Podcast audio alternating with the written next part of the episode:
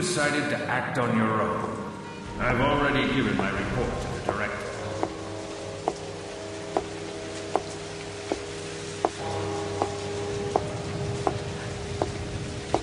僕はあの時死んでいたはずだったんだ先生が僕を生き返らせてくれたんだ Bullet is extracted.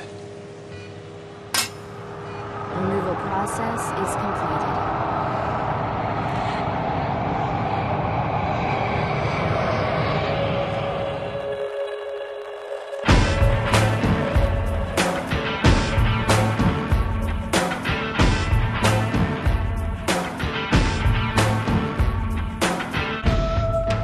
Pessoas bonitas!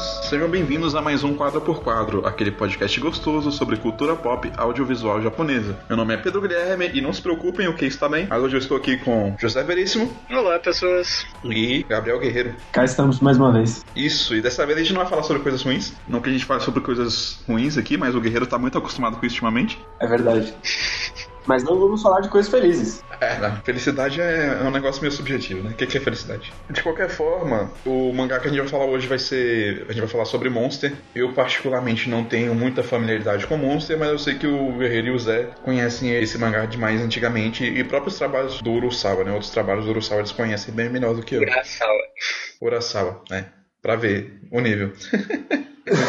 o Zé, inclusive, tem um texto sobre um dos trabalhos do Urasawa já no, no site. Uns textos sobre Yawara que ele fez há bastante tempo atrás, mas que tá aí. Então, gente, vocês podem me falar como é que é a relação de vocês com os trabalhos do Urasawa, como vocês conheceram Monster, como, como foi essa trajetória de vocês? Monster foi o meu primeiro contato com obras do Naoki Urasawa, mas especificamente, na verdade, eu comecei pelo anime de Monster há muitos anos atrás. Foi um dos primeiros animes mais sérios, assim, que eu peguei pra assistir. E foi bem interessante. Gostei muito de cara, assim, todo o mistério, clima de suspense e tudo mais. Desde então, fiquei muito curioso sobre obras parecidas e tal. Eu fui atrás do mangá, depois fui atrás de outras obras do autor e tal. Li 20th Century Boys meio que na sequência. E depois li Billy Bat conforme estava sendo lançado. Tô lendo Pluto agora, que a Panini tá lançando no Brasil. Li até onde tem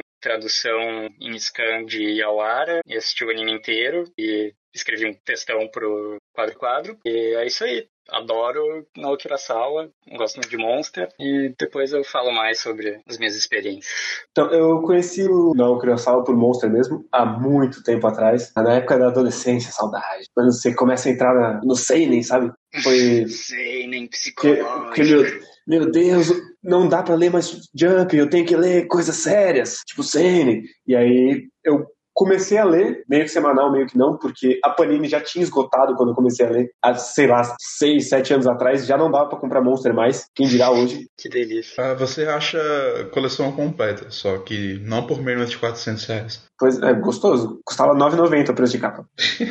Os primeiros volumes, terminou já uns, acho que 12,90, mas enfim, ainda assim, né? É, não, não chega a 400 reais, são 18 Não, volumes nem só. é. Mas aí quando eu peguei, a Project estava traduzindo ainda, então eu meio que acompanhei meio que semanal, meio que não. E desde então eu nunca mais li Monster. Eu tava com uma vontade de reler, tanto é que por isso que eu pedi esse programa, porque eu li Billy Bat recentemente. E Billy Bat me traumatizou porque é muito ruim, cara. Billy Bat é muito ruim. E eu queria confirmar se não era, sei lá, minha vibe adolescente Ed que tinha deixado gostando de Monster e eu precisava reler. Tanto é que eu não li é, 20th Century Boys até hoje, mas eu tô acompanhando o Pluto pela Panini também. Estamos aí e se você quiser acompanhar Pluto pela Panini, você não pode porque o volume 1 e 2 não existem mais. É... Mas se não me engano, tá na lista de reimpressões que eles vão fazer.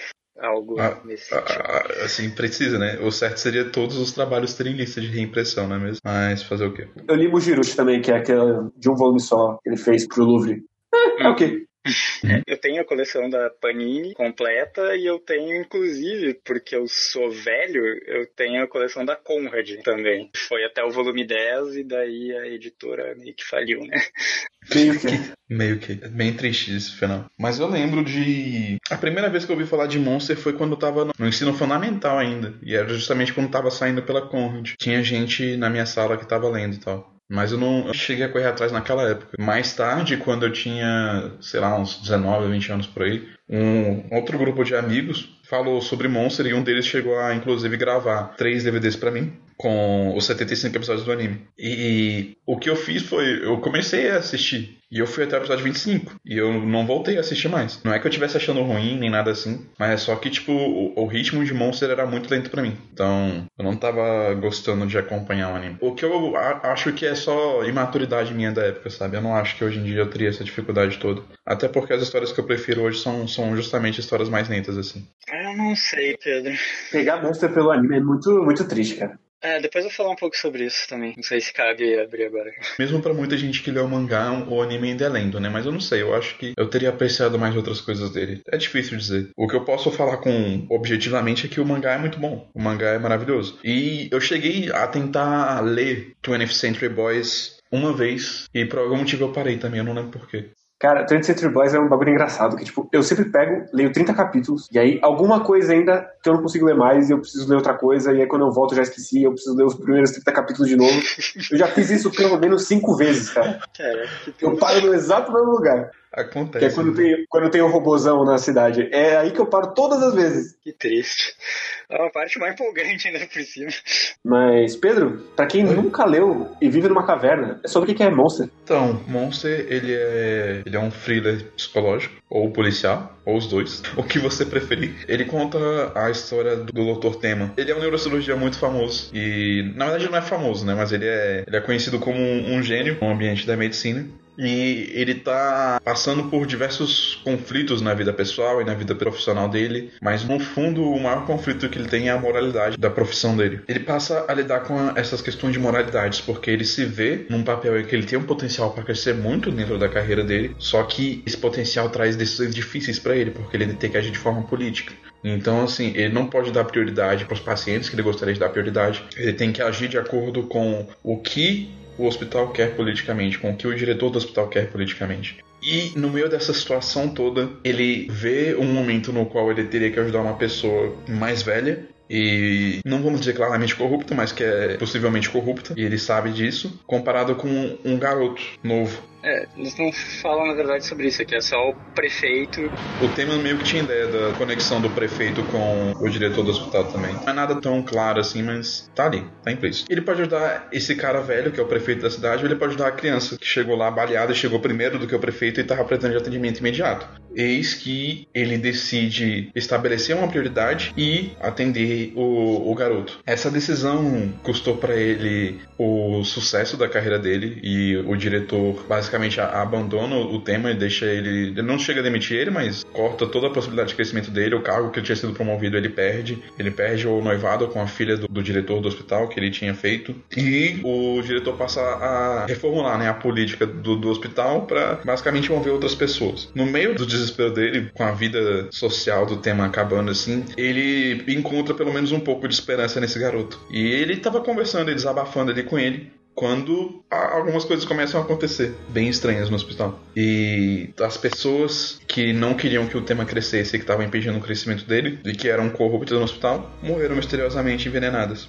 Ao mesmo tempo em que o garoto que, o Teman tinha salvado fugiu do hospital com a irmã dele, que também tinha sido internada com ele, que estava catatônica por conta de um evento que aconteceu, porque faltou explicar essa parte, mas quando o garoto chegou no hospital, ele tinha sido baleado na cabeça e ele tinha acabado de vir de uma cena de homicídio ocorrido numa casa no qual os dois pais dele tinham sido assassinados e ele e a irmã tinham sido levados para o hospital. A irmã estava catatônica e ele foi salvo pelo tema. E esses, esses, garotos sumiram depois que isso tudo aconteceu. Após esse incidente, a vida do tema começou a melhorar porque outras pessoas tomaram a diretoria do hospital e ele pôde crescer novamente, afinal de contas ele era uma pessoa muito talentosa e o, o trabalho dele foi reconhecido. A polícia chegou a suspeitar um pouco do tema, mas deixou pra lá, porque ele tinha um álibi pra, pra situação. Essa parte inicial, ela se dá na cidade de Düsseldorf, na Alemanha, em 1986. Parece algo enorme, gigante e tal, mas na verdade isso dura, tipo, dois capítulos, eu acho. É só a introdução, mas a introdução já é muito detalhista. É, falando aqui parece muita coisa, mas é,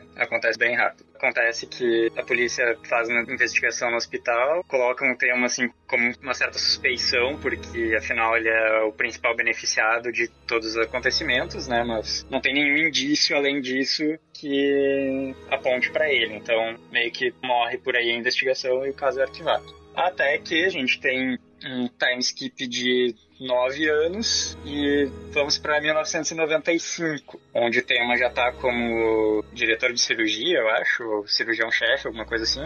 Uhum. Enfim, tá umas posições acima. A carreira dele tá indo muito bem, obrigado. Ele não voltou com a ex-noiva dele, porque afinal, que pessoa horrível que termina contigo por causa daquilo. Sim, se fosse pra definir a Eva, é que pessoa horrível, ponto. Sim. Nós temos então a vida do tema, vamos acompanhar ele por mais um, uns, umas páginas no mesmo hospital, trabalhando como cirurgião e tal, todos os pacientes gostam dele, todos os médicos, enfermeiros gostam dele e tudo mais. A carreira tá indo muito bem e ele tá, ele tá satisfeito com a vida que ele tá levando atualmente. Até que a gente tem um panorama também de, de tempos em tempos tem ocorrido alguns casos de assassinatos de casais de meia idade, sem filhos, por toda a Alemanha, e a polícia tá atrás de um suspeito, um arrombador, e esse arrombador parece estar fugindo de mais alguém. Alguma coisa. Ele tá É. fugindo de- com muito medo. Ele acaba sendo atropelado, vai precisar de uma neurocirurgia e tal, e vai pro hospital onde o tema é o cirurgião. O tema opera ele, corre tudo bem, ele tá se recuperando e tal, ele sai com medo, tá com o quarto vigiado e tudo mais, até que um dia o tema vai lá, confere a situação dele, tá, tá consciente, tá fazendo passeios pelo hospital, etc, tá em recuperação. O tema olha o boletim, vai pra casa e para no meio do caminho, vê um negócio que o Junkers comentou com ele, que ele gostava muito quando era criança, e resolve dar um presente pro cara. Quando ele volta pro hospital, tem um policial morto na porta, o Junkers não tá no quarto, sumiu o paciente. Ninguém sabe, ninguém viu. Aí ele lembra de toda a situação com os gêmeos em 86, sai correndo desesperado e tal, ouve o... Acho que ele ouve o grito do Junkers, alguma coisa assim. Sim. Ele vai, vai até o do lado do hospital, ele vai até o andar onde ele tá vendo o cara gritar. Ele se depara com um rapaz loiro, bonitão, Muito bonito. Uma arma apontada pro Junkers que tá morrendo de medo, dizendo que aquele é o monstro de quem ele tava fugindo. Esse rapaz muito bonito acaba revelando que ele era o menino que fugiu do hospital nove anos atrás e que ele é que tinha matado todo mundo em 86. Porque o tema, quando tava deprimido e o moleque tava supostamente em coma, o tema comentou, meio desabafando assim, ah, que pessoas horríveis, elas não fariam falta no mundo, alguma coisa assim. Né? Seria melhor se elas estivessem mortas. É, e aí o moleque ouviu aquilo e, segundo ele, atendeu o desejo do tema, matou os caras lá. Ele acaba matando o Junkers e some dali. Caminhando normalmente enquanto o tema tá paralisado, chocado com as informações. Então, Isso. parece que a gente tá falando muita, muita coisa, mas a gente ainda tá tipo no primeiro volume, tá? É é uma longa introdução, mas é bem importante. É, mas dá pra fechar já que a partir daí o tema toma pra si a responsabilidade de lidar com o Johan, porque foi ele que trouxe o monstro de volta à vida. Isso. Exatamente. Algo que fica difícil contextualizar sem, sem nenhum mangá, mas que eu acho que o mangá contextualiza bem, é o medo que as pessoas sentem do Johan, sabe? Então, ele é uma figura praticamente mística quando aparece. Essa reverência e medo que as pessoas têm dele é algo muito interessante. E o monstro é mais do que só um vilão, um assassino no final das contas, quando a gente tá falando do que, que o tema tá enfrentando nesse mangá. E a narrativa e a arte sequencial do Urasawa fazem realmente tu ter essa impressão por praticamente o mangá inteiro de que o Johan ele realmente é essa coisa que anda no limiar ali de tipo se é realmente só um cara monstruoso ou se ele é algo mais, se ele é alguma coisa quase mística ou sei lá, o último item importante nessa introdução acho que seria dessa vez tema é novamente investigado e aparece um personagem importante que é o inspetor Lung, do especial de investigações BK e da Polícia Federal Alemã. E ele, desde aquele momento, então, ele passa a suspeitar fortemente do tema, grava aquilo na memória para sequência da história. E é basicamente isso. A partir daí, a gente tem um determinado desenrolar, uma caçada ao monstro, uma caçada do monstro a determinados objetivos, e o tema tá caçando o Johan e tá fugindo da polícia e um monte de coisa assim. Isso. O tema é acusado pelos assassinatos que o Johan cometeu no passado. Uma pessoa incrimina ele, a própria noiva dele, na verdade, a ex-noiva dele incrimina ele, porque ela quer acabar com a vida dele. E agora um tema que tá perseguindo o Yoha está sendo perseguido pela polícia como se ele fosse o Yoha. Então, Uhum. tem muitos pontos de vista sendo abordados por trás dessa história toda, mas essa é só a ideia inicial. Pra quem for ler, uma coisa que eu gosto muito de Monster, uma das coisas que eu mais gosto é o quanto a história é classuda, sabe? Ela não precisa ser baixa e, sei lá, usar gore, usar estupro. Ela vai mo- mostrar violência, violência pesadíssima, tanto psicológica quanto física, mas ela não vai descer do salto em momento nenhum. Ela vai se manter impassível, digamos assim. Sim. Sim, o que é o que a gente raramente vê. Mesmo em obras que a gente aprecia e tem coisas pra dizer assim, por exemplo, Berserk. Berserk é maravilhoso e, e tem uma narrativa maravilhosa, uma construção de personagens fantásticas, mas eu acho que ninguém tem a cara de pau de falar que não existe violência gratuita em Berserk ou que não existe cenas que foram feitas pelo simples fator choque. A gente sabe que tem essas cenas e que elas estão lá pra enfeitar, mas diferente de Berserk aqui em Monster, essas cenas elas não existem. Tudo que tá colocado aqui foi colocado aqui pra um propósito e diz alguma coisa sobre o que, que tá acontecendo, sabe? Não tem nada feito por puro choque. É, eu diria que Monster, em muitos momentos, ele te impacta, mas ele nunca se vale de um choque gráfico. Te causa diversos impactos, inclusive gráficos, mas ele nunca faz um choque pelo choque, sabe? nunca apela, digamos assim. Uhum. Sim, tanto é que qualquer mangá ia mostrar o, o Johan fazendo a lavagem cerebral nas pessoas. Monster não. Monster vai mostrar ele falando com a pessoa e vai cortar, sem balão de fala. Você não precisa ver, porque o Urasawa nunca vai entregar tão bem quanto o Johan faria, digamos assim. Cara, A tua mente pode projetar. Tem uma, uma frase em Cara no Kyokai que a, a Toko fala, mas ela basicamente define o que, que é um monstro. E é, ela fala que tem três condições que são importantes pra você assustar uma pessoa, Pra você realmente assustar uma pessoa. Para um monstro ser assustador, ele não pode falar, ele não pode ser identificado ou explicado. E o monstro não pode morrer. E eu vejo muito disso no Yohan, sabe? O, o Yohan fala, mas a gente não vê ele agindo. A gente não vê o, o, o que, que ele faz de fato. A gente vê a influência das ações dele. E isso por si só faz a gente comprar que ele pode ser esse monstro no final das contas. Uma coisa que eu acho interessante também nessa parte, antes da gente entrar nos spoilers, é que Monster é um mangá muito tranquilo pra te apresentar pra alguém que eh, não seja já um consumidor de mangás. E tem todo um ritmo que eu acho muito cinematográfico, assim. Sim. A ambientação dele é toda na Europa e ele não tem muitos tropes de, de mangá ou de anime, coisa assim. É uma história mais universal, digamos assim. Sim, ele. Inclusive, ele me lembra bastante um dos meus seriados preferidos, que é True Detective, só que com um pouco mais de esperança, sabe? De, ele traz mais à tona o lado positivo das coisas, enquanto True Detective em si é mais nihilista. Ele me lembra bastante Seven, na verdade. Só que também mais positivo que Seven no final. né? Monster, na verdade, se parece muito com os filmes do Hitchcock. Mas eu, eu, gosto que, no final das contas, ele não se perca tanto na negatividade do que ele fala, sabe? Porque, no final das contas, o assunto de Monster, o assunto principal, é que ele lida bastante com dualidade, com a dualidade humana. Então, ele precisa balancear muito bem o lado positivo das coisas, o lado positivo das pessoas e o lado bom das pessoas com o lado negativo das ações das pessoas, da violência e de tudo de ruim que a humanidade traz consigo. E eu acho que ele consegue fazer isso muito bem, de uma forma que eu raramente consigo ver em histórias assim, sabe? Sem que seja maniqueísta. Eu, gosto bastante desse aspecto. Embora algumas vezes ele tenha me incomodado um pouquinho quando se trata tipo, dos personagens secundários e com- como eles são apresentados e tal, porque eu acho que fica um pouco repetitivo. Mas ainda assim eu acho que isso é algo muito bom para se apegar, porque esses detalhes eles são importantes pro todo de maneira geral. E eles ajudam a estabelecer um tom melhor pra, pra narrativa, então. Eu lembro que na época que eu li Monster pela primeira vez, tinha tipo uma, uma história que é Monster é bom menos o final. E reler Monster é tipo, cara, como você fala que o final não é bom? O final é perfeito, cara. O final é maravilhoso. O final é muito bom. maravilhosamente assustador, inclusive. Só pra contextualizar um pouquinho mais aqui, então, a obra quando ela saiu, o mangá foi serializado de dezembro de 94 até dezembro de 2001 na Big Comic Original, que é da Shogakukan, e é uma revista seinen. Então Não, é- Monster é, Monster é o Sender.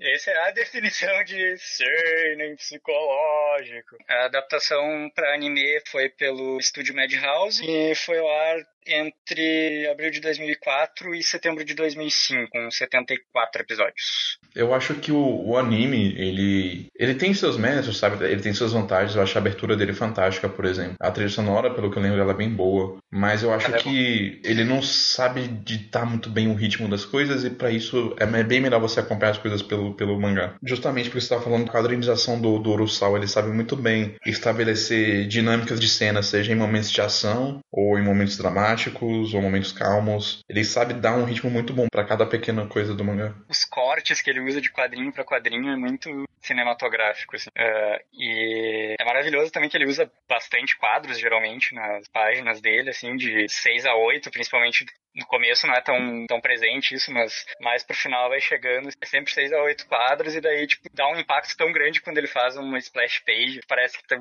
tá olhando um painel gigante. Muito bom. Sim, um dos meus quadros favoritos dos mangás, talvez, é a cena que tá o Johan e o tema do final do mangá com aquele campo descampado lá, aquele, Sim. quando eles estão na cidade. O cenário do apocalipse. Sim. É bem interessante. É, e o Urasawa, ele tem muito recurso, assim, que nem o Pedro falou, tipo, vai bem em todo tipo de cena, assim, inclusive nas mais de. Ele é um, esse é um mangá de ritmo mais lento e coisa assim, mas quando tem a ação, tipo, ele desempenha bem. Em obras anteriores, ele trabalhou bastante com mangá de esporte, então tem bastante essa dinâmica de movimentação.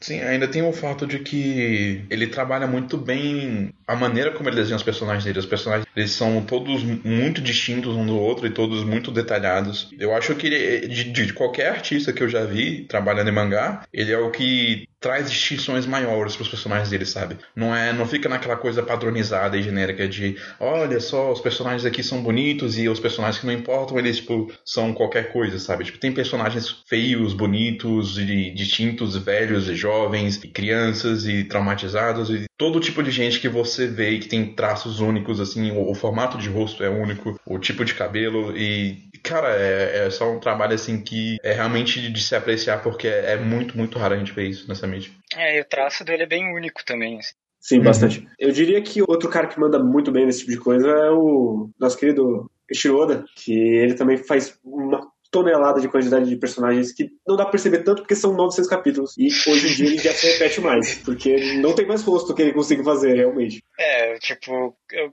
o Urasawa também tem isso, na verdade. Eu que um pouco Sim. de quase todos os mangás dele, tipo, começa a traçar uns paralelos, assim. Mas, mas ele consegue diferenciar, pelo menos dentro da mesma obra. Ele tem uma, uma gama boa de rostos diferentes. Não é tipo aqueles caras que tem três ou quatro templates que eles vão, eles vão revezando. Ou o nosso querido Kurumada tem um, né?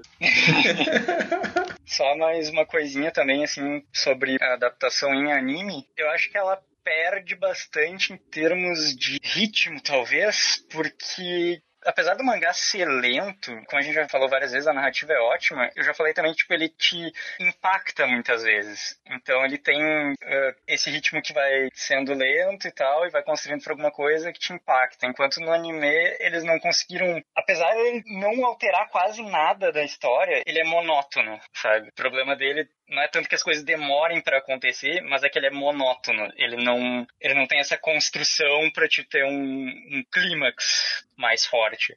É, eu acho que talvez esse seja o problema, sabe? Quando você coloca no papel, as coisas parecem boas, mas quando você vai ver elas no anime não tem impacto. É isso que é esquisito. Eu acho que foi por isso que eu abandonei. É que é foda que 75 episódios é muita coisa, pra 18 volumes só. Pois é, aí que tá. Eu, eu como eu falei, eu, a, meu primeiro contato com Monster foi o anime, e eu gostei muito na primeira vez. E agora, para esse podcast, como a gente adiou essa gravação, uh, eu comecei a reassistir o anime de novo. E eu fui até o episódio 20 e poucos, alguma coisa assim. E, cara, ele, ele não alonga as coisas, sabe? Tipo, ele não tem filler, ele não, ele não alonga as cenas de forma desnecessária. Ele só faltou alguma habilidade na narrativa de anime, realmente. Como eu falei, ele é monótono, sabe? Daí parece que as coisas não chegam nunca. E eu tava lendo meio que em paralelo com o que eu assistia no anime. E, tipo, cara, tá acontecendo as mesmas coisas aqui e ali, sabe? E o anime parece muito mais monótono. Faltou, faltou o diretor de Death Note que eu esqueci o nome. Tetsuara. diretor de Monster, inclusive, é o Masayuki Kojima, que não dirigiu muitas coisas relevantes. Ele dirigiu Master Keaton, que é a adaptação de um mangá que o Kurosawa fez a arte também, e ele dirigiu Made in Abyss, entre os mais conhecidos, assim. Pois é, É, Você... surpresa. Mas assim, né? 13 anos atrás, né? Tem uma, tem uma, também tem uma barriga em Made in Abyss ali no meio lá. Mas faz É, parte. então vamos pros spoilers. Eu queria dizer que se você tá entrando nessa mídia dos mangás, é, Monster é um clássico obrigatório, sim.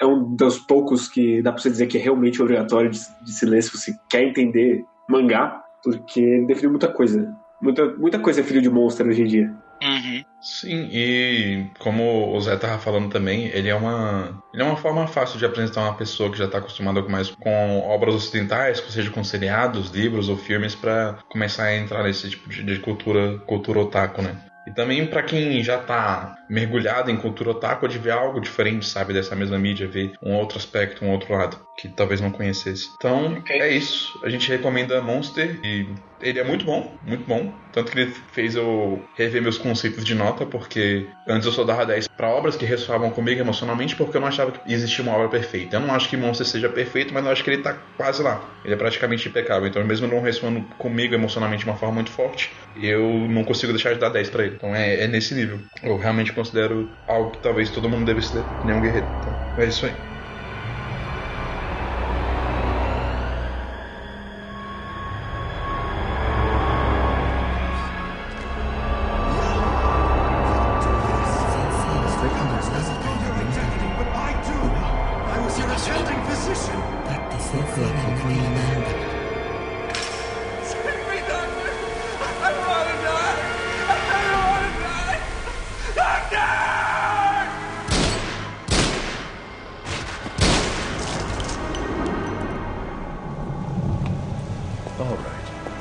Summarize what you've told me so far, just to make sure that we piece it all together.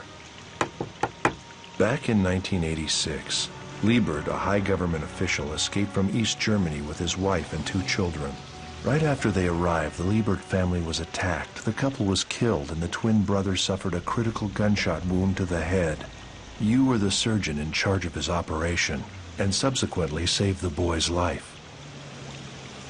But to everyone's surprise, as fate would have it, the boy kills the director, the chief of surgery, and the head of neurosurgery with poison candy, and then disappears. And last night, after nine long years, out of the clear blue, the Liebert boy reappears and kills a state police officer with poison candy yet again. And right in front of your eyes, he shoots Adolf Junkers, your patient. He is none other than the very man that hired Junkers and two others to murder the four middle-aged couples across Germany. And his name is Johann Liebert.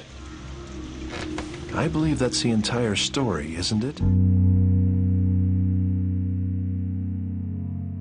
Depois daquela introdução que a gente fez, do sumiço e do assassinato do Junkers em Düsseldorf, a gente vai ser transportado para Frankfurt, onde a gente ter o arco da apresentação da Nina Fortner, a gêmea do Johann. E é a partir daí que, com o assassinato dos pais dela, o Johann tá tentando encontrar com ela e tudo mais, no aniversário de 20 anos deles, é aí que o tema acaba sendo incriminado, como falou antes, né? Devido à gravata dele que fica amarrada com o cara que tava vigiando a no castelo de Düsseldorf. Ele estava investigando, né, o, o Johan, e ele decidiu tirar umas férias do trabalho e aproveitar esse período para investigar. E, eventualmente, a- as coisas que ele descobre levam ele até a Nina, atualmente. Que é a irmã dele, que trocou de nome, que chamava Ana. A Eza, né? Isso. O problema é, o Johan, ele quer encontrar a Nina, e a Nina, ela vive essa vida atual, ela, ela sabe que foi adotada e tal, mas ela não se lembra de nada. Ela não se lembra do, do passado dela, das coisas que aconteceram, sequer de que ela tinha um irmão. Ela reprimiu muita coisa. Mas, aos poucos, as coisas estão retornando pra ela quando... Começam a retornar pra ela quando ela descobre que tem um admirador na escola. Como esse admirador começa, passa a enviar cartas pra ela. Interessante que desde o começo tem essa questão da Nina fazer tratamento e tal pra memória, porque ela tem traumas muito fortes que eh, fizeram ela bloquear determinadas partes da memória, que vai ser importante até o final, basicamente, do mangá. Uhum. Importante, eu diria, até, até de uma forma que as pessoas esquecem quão importante que é. Sim. No começo até parece um Um gimmick. mais simples do que é, na verdade. É, parece um gimmick mais simples do que ele é. A, a Ana fica extremamente interessada para essa pessoa e ela fica tentando descobrir quem ele é, porque ela gostou da, da poesia dele. Só que, na verdade, o admirador é o Johan e tudo que ele tá fazendo é tentar isolar a Nina, porque ele quer se reunir com ela novamente e ele quer matar os pais dela.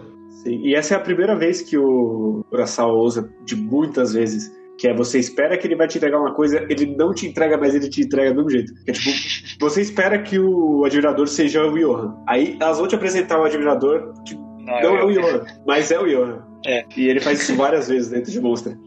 Sim. A influência do Yor, né? Sendo feita. Pra fora da narrativa. Eu acho que as coisas começam a vir à tona, né? A, a Ana, ela se lembra do Johan. Ela se lembra também que ele mata as pessoas que cuidam deles. E, obviamente, é- essa família que criou ela durante tanto tempo, ela, ela ficou apegada a eles. Ela se tornou a família dela de fato. Então, quando as coisas acontecem e dão errado, ela decide que vai se vingar do Johan, né? Que vai matar É, ele. assim como o tema, ela se sente responsabilizada porque ela não conseguiu matar ele quando eles eram crianças, quando ele pediu, inclusive, e por causa disso morreu mais um monte de gente de lá pra cá. Então ela sai numa jornada tipo tema pra tentar matar ele também. Sim, É. eu, eu gosto bastante como um dos temas mais fortes de, de Monster é a obsessão. Todo mundo é obsessivo nessa porra, essa história. Sim. Seja pelo trabalho, seja pela dever. Então todo mundo tem uma obsessão e meio que o, o Johan vai tirando as pessoas dessa obsessão e meio que botando na vida real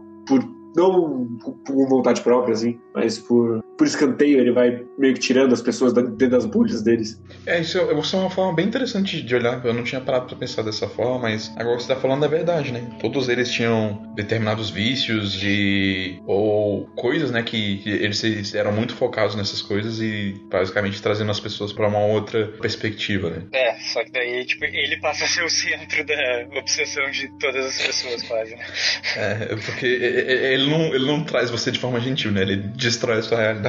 Ou pelo menos a sua forma de enxergar a realidade. Eu acho que a gente precisa deixar um parêntese aqui no caso da família da Ana e nos outros assassinatos, porque eu acho que é importante a gente falar mais pra frente os motivos pelo qual o Johan tá matando essas pessoas. Porque inicialmente parece uma queima de arquivo, mas eu acho que tem outras coisas a mais aí. Eu acho interessante também nessa parte que é quando o Lung de fato emite mandato pra prender o tema e tudo mais, e que começa a obsessão dele pelo tema daí, né? Que é um negócio bem bacana. Sim, É, e a, a teoria dele. É, e tipo, cara, e a teoria dele é tão plausível assim que tipo, tu quase começa a se questionar se, tipo, cara, será que não é. Bem que poderia ser a história da cabeça do tema, é isso mesmo. É realmente é algo que faz você pensar. Porque Assim, é muito difícil de engolir a- a história verdadeira, né? Sim, É que assim, se não tivesse a morte dos casais velhos, ficava ainda mais ambíguo se era o tema maluco ou Sim. se o Johan realmente existia. Seria tão improvável essa questão de ser o Johan e tal, que mesmo no final, quando o Lung se convence e tal, depois a gente entra mais nisso, mas ele faz aquela separação, tipo, entre realidade e ficção, e tipo, agora ele vai prender o assassino da ficção, sabe? é, é, é engraçado como, como isso acontece. Só que ao mesmo tempo, tipo, o Lung ele tem essa obsessão de uma forma que não é saudável. Tipo, ele é brilhante, ele é uma pessoa extremamente inteligente e é um excelente detetive. Só que ele busca eh, um propósito de existência ali no, no trabalho dele a ponto de negligenciar a família e não enxergar mais nada fora daquilo. Ele não vê as outras pessoas, ele não enxerga hobbies, ele, ele só vê essa função dele, de parar as coisas. Ele enxerga diversão nisso, de certa forma, né? Também. Ele se diverte com isso, é, o- é o que faz ele sentir alguma coisa. E ainda Então, por cima, e- tipo, a, obsessão dele é tão específica que, tipo assim, não é um obcecado pela justiça ou pela lei ou alguma coisa assim. Tipo, um obcecado por res- resolver mistério. É, ele é obcecado por estar certo. Ele precisa estar certo pra ele existir enquanto pessoa. Ele é um predador. Ele é um predador. Ele só quer a adrenalina da caça. E pra isso ele quer a presa certa. Em diversos momentos, assim, e tal, tem partes onde já tinha elementos suficientes pra pelo menos plantar a dúvida na cabeça dele sobre eh, Johan ou o tema e tal, ele segue focado no tema. E tem partes que ele, inclusive, tipo, ignora intencionalmente crimes que acontecem, que orbitam essa investigação principal dele. Tipo aquele cara que matou um casal lá pra ficar com a herança, que na verdade não era o Johan. E ele ignora não só crimes que acontecem orbitando essa investigação que ele tá, como ele, alguns outros casos que ele é designado, tipo, ele não se importa em fazer as coisas do melhor jeito possível, sabe? Ele só resolve o mistério e, tipo, o caso do senador ou parlamentar, algum, enfim, um cara que acaba cometendo suicídio porque ele simplesmente resolve o mistério e joga coisa pra mídia, imprensa e coisa assim. E ele tava errado, inclusive. É, foi o, o secretário dele que fez tudo. É. E era o líder de partido. É, Ele isso. tava sim. concorrendo pra cabeça de chapa de partido. Isso, inclusive eu acho que eles trazem à tona isso depois lá na- mais pra frente. Mas é, eu acho curioso que existe esse aspecto longe, porque eu acho que existem paralelos que podem ser feitos entre ele e um outro personagem que vai ser introduzido mais tarde, que é o, o Kramer, no caso, né? Wolfgang Kramer. Grimmer. Grimmer, é, Grimmer. Porque eu tava com Kramer na cabeça, não sei. Enfim, Grimmer. Curiosamente, os dois aparecem, né? No, no último momento, no último arco, Sim. meio que com papéis parecidos ali. É, inclusive acho que o Lung, apesar de ficar muito tempo nesse foco, assim, ele acaba tendo um desenvolvimento de personagem interessante ao longo do mangá. E decidiu fazer super soldados. Porque, né? Por que não? Que é basicamente, digamos assim, uma reformulação e recolocação em prática de práticas do tempo do nazismo, né? Que era totalitário do outro extremo do espectro, né? tentar encontrar o soldado perfeito, né? Que daí é, é o ponto da nossa próxima, da próxima investigação do tema, né? Quando ele, depois que ele, ele é acusado, né? Ele foge, ele e a Nina acabam se separando e tendo que ir para lugares distintos. Os dois fogem do desastre, né? Que aconteceu, a morte dos pais da Nina. E uma, inclusive uma pessoa que estava ajudando o tema morreu por causa disso também, fora os pais dela. E ele acaba descobrindo sobre o orfanato. Porque Kinderheim. é Kinderheim 511. Eu sempre me lembro com a dublagem japonesa. Quando eu lia o mangá, eu sempre, sempre lia com essa, com essa voz. com essa voz. Falava, falava devagar, inclusive. Sim. Pois é. E é aí que a gente encontra o nosso querido Deuter, a melhor criança desse lugar. É assim que fala. Bom, sim. Entendi. Eu falava Dieter, mas tudo bem. Eu não sei pronunciar os nomes. É, isso eu não sei como é que fala, não. Em japonês é Dita, mas Eu, nunca eu, tô assumindo que, eu tô assumindo que é Deuter, mas eu posso estar errado. Eu não sei falar alemão. Deuter eu acho que seria Deuter. Não sei. É o Deiter. Então é o menino que morre, o Deiter. Hã? Ah! Mas eu, eu gosto do Dieter. Eu acho que ele traz um pouco do que tá falando sobre aquela imagem de esperança, sabe? Um pouquinho de bondade pro, pro mangá que traz as coisas mais positivas à tona. Apesar dele ter o passado horrível também. Sim, mas, bom, é basicamente por causa dele que tanto a Nina quanto o tema conseguem terminar essa história vivos. Sim. O que é bom, ju- justamente porque é isso que ele representa no final das contas, sabe? Mostra que, apesar de tudo de ruim que eles viveram, eles foram moldados por alguma coisa positiva. E o, o irônico disso tudo é que, em toda a obsessão que o tema teve, ele só conseguiu chegar nesse ponto porque ele que, que trouxe essa bondade para as pessoas, sabe? Foi ele que ajudou a Nina e foi ele que ajudou o Daiter. E no final das É. contas, essas são as pessoas que vão tirar ele do escuro e o Daiter vai tirar os dois do escuro depois. É, que é uma coisa que acontece bastante com relações humanas, assim, principalmente com criança que tem menos pudor de falar as coisas. Tu, digamos, ensina algo pra uma pessoa, ou enfim, tu mostra pra ela ponto de vista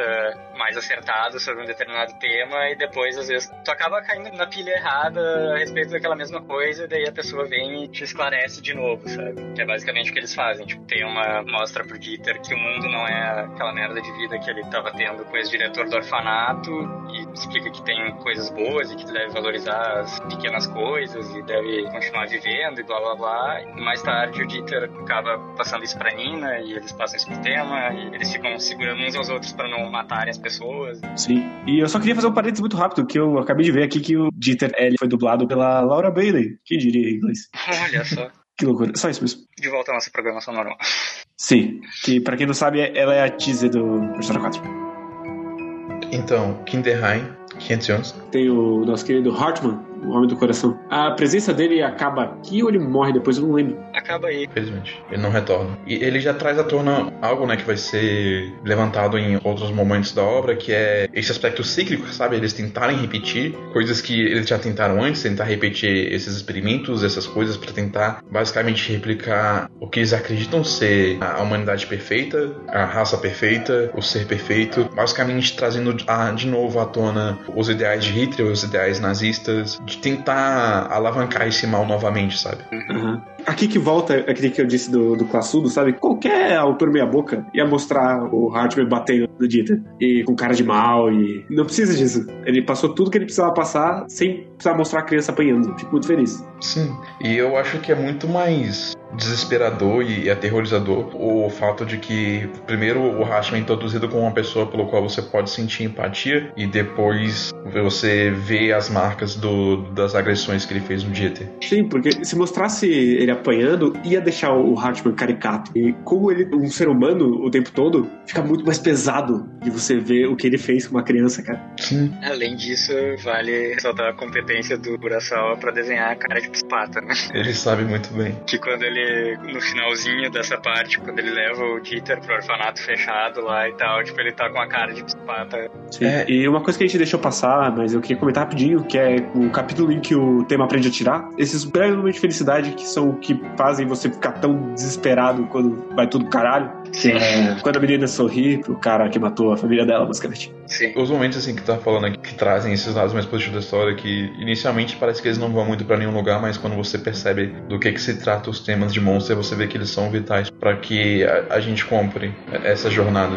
Essa é a parte do Kinderheim 511, é a primeira mostra de que tem um plano maior por trás, né? com o Hartman comentando isso e tal. Eu acho interessante também que o Urasawa, ele intercala, digamos assim, alguns arcos mais relevantes para trama geral, tipo do Kinderheim e tal, com outros que de certa forma são, mas são mais para te dar esse momento que ninguém falou de alegria e de horror, tipo, aprendendo a atirar. E tem alguns momentos de construção que eu acho bem interessantes também do monstro, que é tipo, é próximo, não me lembro se é logo depois, eu acho que é logo antes, na verdade, do Hartman, que é um outro velhinho cego que fala sobre o, o Johan criança e tal. Acho que é, acho que é antes. É antes da Nina, inclusive, se não me engano. Bom, é relevante a cronologia, mas é não. só interessante como ele ajuda na construção do monstro, que é tipo, ele nunca fala com ninguém, ele sempre se deixa passar desapercebido por todo mundo, mas daí como o senhorzinho é cego e tal, ele teve experiências traumáticas quando era jovem na guerra e tudo mais, daí Johan conversava muito com ele assim e tal. Foi a primeira menção também da busca do Johan pelo terror absoluto. Mas eu acho curioso pensar no que as pessoas projetam muita coisa no Johan, sabe? Então fica sempre meio difícil e nublado de entender exatamente o que, que ele quer até o final do mangá, né, no caso. Hum. Sim, eu gosto muito também do conceito do que é o terror absoluto, porque eu concordo com o Johan que ser esquecido é o terror absoluto mesmo. Sim.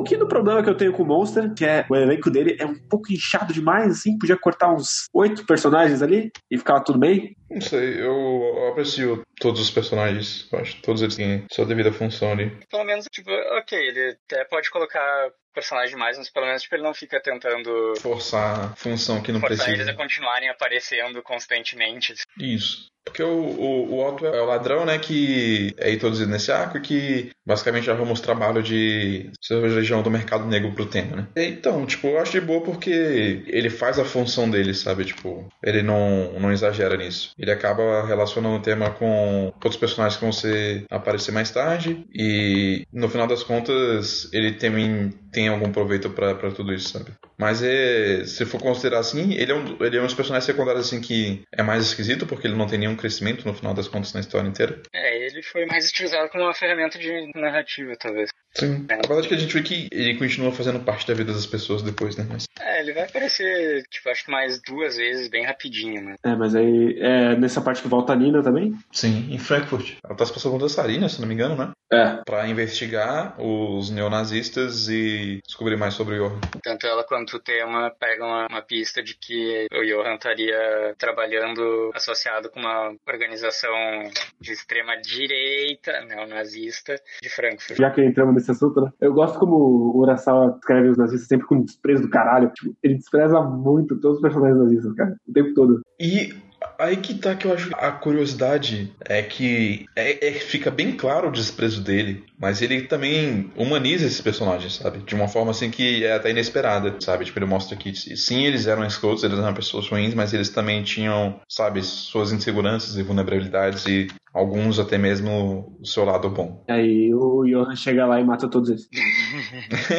Justo. Nessa parte a gente tá em segundo indício de um plano maior, né? Enquanto o Kinderheim 511 foi de algo no passado que estavam tentando fazer, agora a gente tem que o, essa organização neonazista tá atrás do Johan para ser um futuro líder da nação suprema. Isso. Eles reconhecem o potencial e o valor do Johan não só por causa das coisas, né, que aconteceram em Kinderheim 511, que afinal de contas é, é algo assustador de se pensar o que aconteceu lá. Ele conseguir matar todo mundo através da influência dele, mas também por causa da ascensão do Johan no, submundo, como posso falar, como um, ele, ele basicamente dá, ele dá um boost no mercado financeiro underground muito grande. Ele virou um banqueiro. Ele, ele, ele domina completamente toda a economia do submundo alemão. Ele faz isso durante dois anos, depois vai embora. E dá um foda-sezinho assim, e, tipo, tá, não precisa mais não. E as coisas começam a ir pro caralho. E esses neonazistas, eles percebem a influência do Johann e começam a buscar ele para trazer de volta o regime, né? Pra colocar o regime nas mãos de uma pessoa que eles consideram brilhante. E aí, para comemorar, eles decidem tacar fogo no bairro turco, como boas pessoas que são.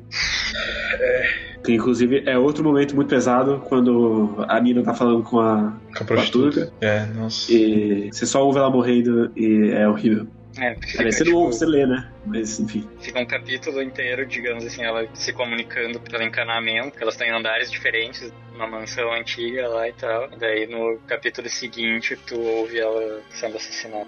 É, e você cria empatia por ela, né? Tipo, o que ela tá fazendo, ela só queria cuidar da criança. De novo, aquela questão de Urasawa não mostrar nada te impactar bastante mesmo assim. Sim. uhum. Algo que eu acho bem interessante que esse, esse arco já começa a trazer à tona é que cada pessoa tem a sua realidade. Então, assim, a Nina tava fazendo as coisas dela, o Tema tava fazendo as coisas dele, e todo esse grande complexo de personagens que tava envolvido nessa trama, cada um deles tinha, tem seus objetivos, suas intenções, e cada um deles tem a sua vida, mas todas as motivações dos personagens elas são muito bem delineadas. Então, assim, todos os arcos são extremamente complexos porque existe uma individualidade muito grande do- da- na forma como os personagens agem e no que eles estão buscando e como isso acaba interferindo um no outro. Então, tipo, é sempre muito, muito legal como ele consegue fazer essas histórias se conectarem de forma natural. Eu gosto muito como ele também vai puxando. Uma, uma coisa puxa a próxima do roteiro muito organicamente. Não é tipo,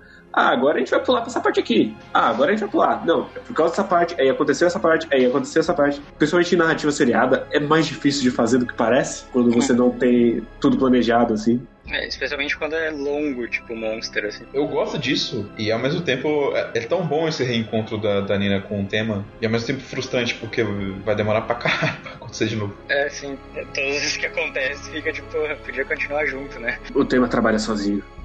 Assim ele quer, né? Então por enquanto ele tá com o Dieter. Até ele dispensar o Dieter do próximo arco, que é o com o Carl e o vampiro. Isso, mas antes disso, é, felizmente não dá certo o incêndio. A Nina ela consegue escapar dos neonazistas e ela coloca um puta terror num deles, que eu, eu- acho aquele momento maravilhoso, que ela faz o, o baby mijar nas calças. E o General Wolf, ele pega o tema pra explicar algumas coisas pra ele, que é no caso o que que é de fato o Kinderheim 511 e o que que eles pretendiam fazer. E o Wolf explica basicamente aquilo que eu estava explicando antes, só que ele explica que isso tudo foi feito por quatro figuras militares, né, alemãs, e na verdade eu não lembro se os quatro eram militares, não eram? Não, é, são Não. quatro figurões da política. É, da política. Militar, acho que era só ele. É, porque Isso. um deles é inclusive o Johan, só que não tão do mal. São quatro pessoas que basicamente querem justamente pegar né, esse indivíduo que é o Johan para alavancar ele como o futuro governante do país e pôr em prática as suas ambições. Eles não sabem que o Johan quer acabar com o mundo, eles só querem dominar como a nação suprema. Eles só querem a raça perfeita e blá blá blá. Sim. É. Tanto é que a hora que rola o discurso da Nina, que nenhum deles entende o que o Johan quer, ele não quer essa, essa merda toda. E esses quatro, eles são importantes pra história e eles vão acabar reaparecendo depois. Mas eu acho curioso como eles ficam em segundo plano durante um bom tempo. E eles aparecem bem espaçadamente também, não é? Tipo, ah, agora é o arco de vamos descobrir os quatro cabeças políticos e. É, o curioso é que nesse aparecem dois, né? Aparece o Wolf e aparece o, o outro. Que eu esqueci o nome, mas é, é basicamente o que havia sequestrado a, a, Nina e que queria o máximo possível manter ela afastada do Johan. Ele sabia que ela estava perseguindo ele, que ela queria acabar com o Johan, e também porque eles queriam, sabe, alguma forma de controlar o Johan, mas não é isso que acontece. E basicamente o Johan dá um jeito de matar esse cara e todos os aqueles que trabalhavam para ele. E no, na, na, sucessão de mortes horríveis que acontecem por causa disso, seja de pessoas que foram mortas pelos neonazistas porque eles queriam queimar o bairro turco, ou pessoas que. ou Johan matando as pessoas que fizeram isso, o Tema e a Nina se encontram para encontrar aquela mensagem deixada pelo Johan. Né? Que é a primeira menção ao livro do cara que tem muitos nomes. Uhum. Eu não lembro qual nome que eles usam nessa hora, mas o nome dele é Franz Bonaparte. Não usa o nome nessa hora, ele só coloca a frase mesmo. É verdade, não dá pra saber que é o livro ainda. O monstro dentro de mim está. Crescendo, crescendo. Isso, me pare. Ele, ele pede pro tema parar ele também. Ou então vem e veja alguma coisa. É um convite, né, pro, pro tema para o Johan. E daí entra em xeque e dúvida se a teoria das duas personalidades que o, o Lunge aplica ao tema não se aplica também ao Johan. Se não, não existe uma pessoa boa dentro do Johan que tá lutando contra o lado ruim, o monstro que ele tem dentro dele. E bom, não, né? É, um pouco depois, daí também é uma parte bem interessante que é quando vão introduzir o, o psicólogo, Rudy. o Dr. Gillen. É, ele coloca várias pequenas explicações sobre essas coisas, assim, tipo, teoria da mente criminosa, que é o que ele estuda.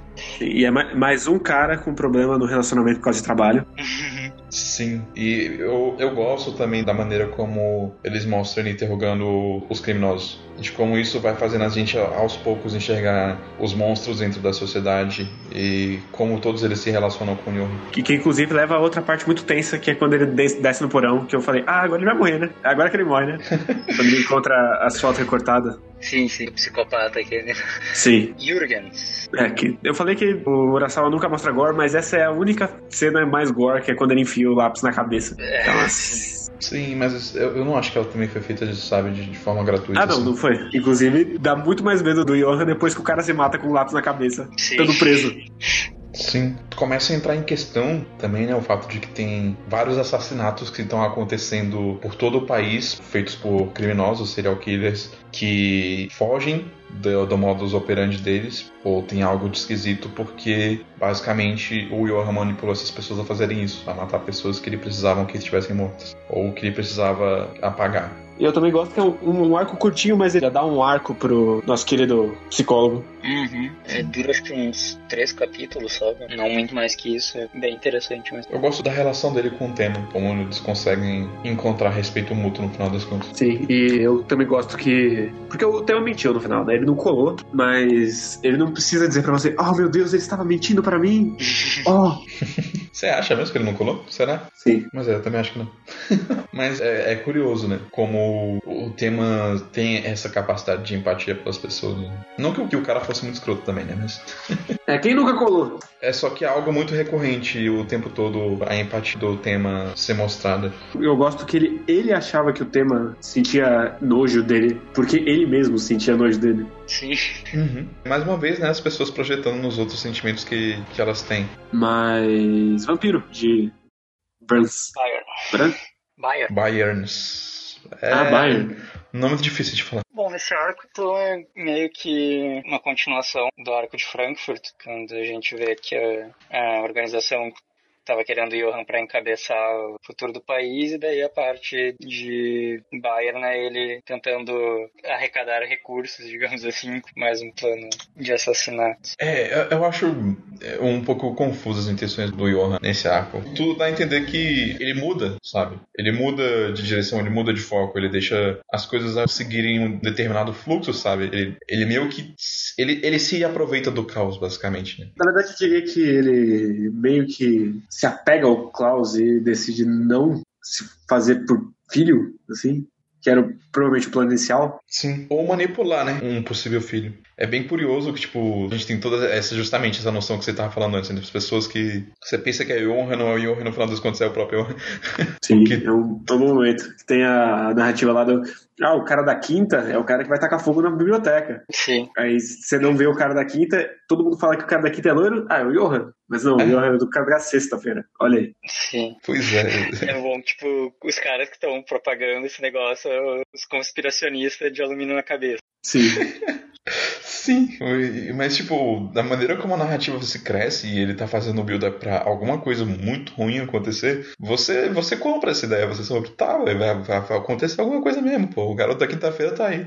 É o Johan, então vai dar algo muito errado. E dá algo muito errado, né? Só que não como a gente espera que as coisas aconteçam. O garoto da quinta-feira é encontrado morto, ele cometeu suicídio, e aí as coisas começam a vir mais à tona. Porque o, o filho legítimo do Hans, o Crow, ele, ele, aparece e ele tava investigando o pai, junto com Alan Cott, e se aproximando dele, não porque ele queria dinheiro nem nada assim, mas só porque ele queria conhecer quem era o pai dele e, e se aproximar, por mais que ele negasse isso. Ele vê essa oportunidade de se aproximar do Hans e do Crow, e ele faz isso. E é aí que entra o primeiro de muitos secundários que são apresentados, você sabe que vai morrer, e mesmo assim você fica triste quando eles morrem, que é o Richard. Sim.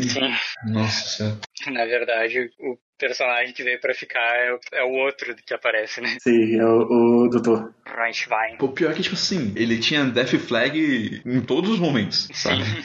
Então, nunca dava pra saber quando ele, ele ia morrer de fato. Eles uma esperança, sabe? Toda vez que ele ficava vivo, ele escapava de uma situação, eu tinha esperança de que ele fosse conseguir no final. Mas é claro que, tipo, ele morre logo no pior momento, né? Justo antes da, da oportunidade que ele mais estava aguardando. É, o mangá tava te prometendo um momento feliz, te deu um tapa na cara dele. Sim, e mais uma vez a gente vê o lado obscuro do Johan, né? Porque foi o Johan que manipulou o Richard a cometer suicídio, né? uhum. né? E eu acho que tudo indica que o Richard de fato cometeu suicídio, ele não tinha, né? Não tinha sinais de briga, não. de luto, nem nada assim. Não, pra mim fica claro que sim. É a primeira vez que mostra mais claramente, assim, mostra pelo menos um pedaço, assim, o começo da lábia do Johan para convencer as pessoas. Sim, mas eu, eu acho que também é o primeiro momento que quebra isso, porque é justamente quando o, o Reichman começa a pesquisar sobre a, a morte do Richard e ele descobre que o whisky que o Johan tinha comprado era um whisky barato, não era o tipo de whisky que o Richard tomaria, e ele se dá conta de que, não, o Richard não bebeu essa porcaria aqui que, sabe, tipo assim, o Johan influenciou ele, influenciou, mas tipo, ele não quebrou ele de verdade, sabe? No final das contas, ele não bebeu. É, de certa forma, porque por outro lado ele só se matou, né?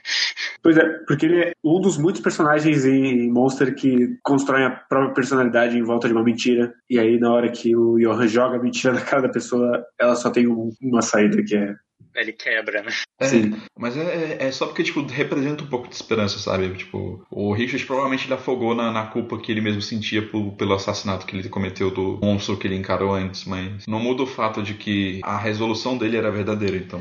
O Johan conseguiu se aproveitar da fraqueza do Richard e matar ele, mas ele não mudou o Richard, sabe? Esse que, é, que eu vi como algo positivo. Não enxergo de forma similar da, da maneira como o Johan influenciou outras pessoas, sabe? Da primeira vez que eu li, vou mudar de assunto, vamos deixar nesse ponto esquisito. É, eu achei o Carl muito babaca, cara. E na segunda vez que eu li, eu achei o Carl muito babaca do jeito, cara. Por que você achou ele babaca, pô? Porque, tipo, assim. nossa, eu, te, eu tenho esses pais, eles me tratam tão bem. Ah, eu vou ficar com o velho mesmo. Ah, sim, é, nesse aspecto, sim. Eu não sei, eu, eu, eu acho difícil, sabe, se colocar na situação de, de uma pessoa dessa forma, sabe? Que passou por, por perda e tem um apego com o senso de identidade. Tipo assim, ele tinha os pais novos dele, mas no final das contas, o que o Crow realmente se importava, né, e valorizava é, era a mãe dele, a Elenka Nokanova. Eu vejo que boa parte da busca dele no, no Eastworld no, é, é, também uma busca pela mãe dele, sabe? Ele queria encontrar algo no qual ele pudesse se relacionar que fosse trazer a mãe dele de volta, trazer a mãe dele mais à tona, sabe? E isso era algo que, por mais que o, o casal de idosos fosse bom, ele não ia encontrar neles. Eu não acho ele babaca por ter escolhido ficar com o Hans, mas eu acho ele babaca por ter ignorado a Lotte. Aí não tem desculpa. Porra, o menino ajudou ele pra caralho, o moleque, tipo, foda-se, caguei pra você. Agora tô com meu pai, então tô nem mais aí pra você, pro, pro tiozinho que tá cuidando de mim. Porra, aí é sacanagem. Aí ele é babaca mesmo. Mas é, ele, o meu problema não é ele ficar com o pai. É tipo, ele ficou com o pai e ele nunca mais viu os velhos. Foda-se. Sim, exato. Tipo, ele foi morar com o pai, ficou trabalhando com o pai, tipo, foda-se os amigos, os pais. É, sim. E, e, isso eu acho babaca. Saca? Tipo, o porquê ele decidiu fazer isso, eu acho de boa. Agora, porra, caralho, cara. Dá atenção pros outros também. Ser babaca. Inclusive, eu acho que isso é uma das poucas coisas que me incomoda um pouquinho. Na verdade, não me incomoda muito, não. É só porque, tipo assim, mais pra frente a gente vê que ele voltou a interagir com a Lotte, conversar com a Lotte, e, sabe, isso só aconteceu fora do que a gente tava enxergando, né? Mas também não era importante pra história a gente enxergar isso. Enfim. Sim, não, não, não é relevante, mas uhum. ainda é babaca. Justo. Mas é, o, o Johan arquiteta um plano. Um plano que é difícil entender. Tipo, a gente começa a ver a influência do Johan não só nos criminosos, né? Mas a gente também vê a influência do Johan nas crianças. É, é algo bem assustador e bem pesado. Aquele capítulo daquele garoto. Qual que é o nome dele? Começa com W, esqueci. É o garoto que se joga do, do prédio. Não tem na lista do personagem, eu não vou ficar devendo. É, eu vou. É, é com W o nome dele. Eu lembro disso. Eu vou chamar de Wilson. É o Wilson. É, não é o Wilson, Wil- mas vamos chamar de Wilson. O Wilson foi uma criança que foi influenciada pelo, pelo Johan e tem todo um capítulo que mostra como várias outras crianças estão sendo influenciadas pelo Johan e como elas estão aderindo a ideias ruins e caminhos ruins e a basicamente exercer o mal, né? E esse garoto, ele acaba encontrando o Dieter por, por, por acaso, depois que o tema decidiu deixar o Dieter com o Dr. Reichmann, né? E perseguiu o Johan para matar ele, porque ele estava próximo, eles descobriram isso. E quando ele encontra esse garoto, o garoto leva ele pro parapeito. Não lembro se é do hospital, acho que é de outro prédio, né? É de Não, outro prédio. E lá de cima eles fazem o, o jogo, né? O jogo que o Johan mostrou pra ele. Que era basicamente andar no, no parapeito da, da janela, né? E Da se você janela, não, cair. da cobertura. É da cobertura. E se você cair e sobreviver, você ganha. Que é bem, bem saudável. Opa! É, tipo baleia azul radical, assim. E aí, novamente, né, a gente vê a influência do tema, né? O tema deu esperança pro Dieter e o Dieter, lembrando das coisas que são importantes pra ele, lembrando do tema e da felicidade que ele recebeu agora, né? Ele consegue quebrar a influência do Johan, mostrando pro garoto, tipo, tem, tem coisas que valem a pena e você não quer morrer, você não quer perder sua vida. Você quer continuar vivo e, sabe, dar, dar valor pra essas coisas. Valor das pequenas coisas. E aí, eu acho interessante esse microcosmo no, no Dieter e no outro garoto, porque é basicamente o, o tema inteiro do mangá é dualidade, e ele reflete essas duas dualidades. No Johan como um representante do mal, e no tema como um representante do, do bem, da, da empatia, sendo o melhor que ele pode ser sem ser um santo absoluto. É, tanto é que ele é literalmente um médico, enquanto o outro é literalmente um assassino. Essa parte também é meio que uma quebra do que o Johan meio que trabalha uma filosofia nihilista extrema, sei lá, coisa Uhum, É. Mas é, é isso mesmo. com as crianças, assim, e tal. Com todo mundo, na verdade, né? Mas nesse caso com as crianças e tal, e daí é o que o, o Dieter acaba quebrando e tal, né? Dá pra falar da- outra vez com a outra criança que ele foi mais filho da puta ainda, que ele mandou pro bairro das prostitutas. Vai, vai, lá, vai, tua mãe tá lá. Vai lá, confia. Ah, Caramba. tô esperando, hein? É, é, ele, ele, ele quebra as pessoas das formas mais inusitadas possível, só mostrando pra elas o pior do mundo. A intenção dele né, é justamente quebrar o espírito das pessoas, é fazer elas deixarem de ter vontade de enxergar valor na vida. E daí elas se tornam, justamente como você tá falando, né, nihilistas, né? Completamente nihilistas e se tornam capazes de fazer essas coisas horríveis simplesmente por fazer. Mas o que eu gosto nisso é que ele não faz isso porque ele é mal, haha. É porque ele teve essa mesma experiência. Ele quer que todo mundo seja igual a ele, é isso. É, ele, tá, ele, ele reproduz algo que aconteceu com ele, né? Ele reproduz uma filosofia, né? Só que no caso é algo que ele sente na pele, ele realmente sente isso, ele, ele acredita nisso. E as outras pessoas acreditam nele. Elas são seduzidas por ele, pela convicção dele. Então dá pra gente aceitar essa vulnerabilidade das pessoas e esse aspecto místico do Johan, por assim dizer. É, até porque ele tem muito sucesso, porque ele faz todo um estudo, assim, e ele ataca pessoas vulneráveis, sabe? Na vulnerabilidade dela. Então se torna mais crível é, a forma como ele quebra as pessoas. Sim, e é nesse arco que o Roberto, que é o moleque dos chocolates, o Adolf, toma o tiro Sim, do tema. é verdade. Na, na biblioteca de Bayer. E quando o tema para de tremer, que ele basicamente caiu mais no abismo. Sim. É, é, é aí, que, aí que entra, né, o ponto, tipo, desse momento do mangá em diante, o tema, sim, ele continua sendo uma boa pessoa, ele continua, sabe, sendo um reflexo de tudo aquilo que as pessoas veem nele. Só que, ao mesmo tempo, ele tomou um rumo sem volta, né, ele acredita que ele matou o Roberto, então, agora ele, ele não tem mais como parar. Então, ele vai seguir esse caminho, esse destino até o fim, e ele não, não enxerga mais como se ele pudesse fazer parte dessas coisas boas. Inclusive ele tem nessa parte, depois que ele atira no Roberto e abre pro pessoal fugir do incêndio, ele tem a chance de atirar no Yo. Dessa vez ele não tá tremendo. E daí a gente tem aqueles momentos que a gente falou antes, de que a Nina salva ele de, de matar o Johan, aparecendo lá e falando que você não deve fazer isso. E blá, blá. E o acaso salva a Nina de fazer, de fazer a mesma coisa. Ainda bem. Sim. Não, nesse caso não. Nesse caso ela só não deu tempo. Acho que ela nem tent... chegou a tentar matar ele, só. Acho que tentou, não tentou? Ela não, não foi ela que atirou nas cortinas? Sim, ela tirou nas cortinas pra, pra apagar o incêndio, não pra matar ele. Hum, Tipo, pegar, um vi- pequeno fogo e abafar com cobertura. Ela fez com um grande fogo com uma cortina. é que eu vi aquilo muito mais como uma tentativa de prender ele, entendeu? Mas. Ah, não, ele, ele já tinha descido do, do palco já. É, tudo bem, tudo bem. Ela fez pra salvar ela e o Chival do- fogo mesmo. Uhum.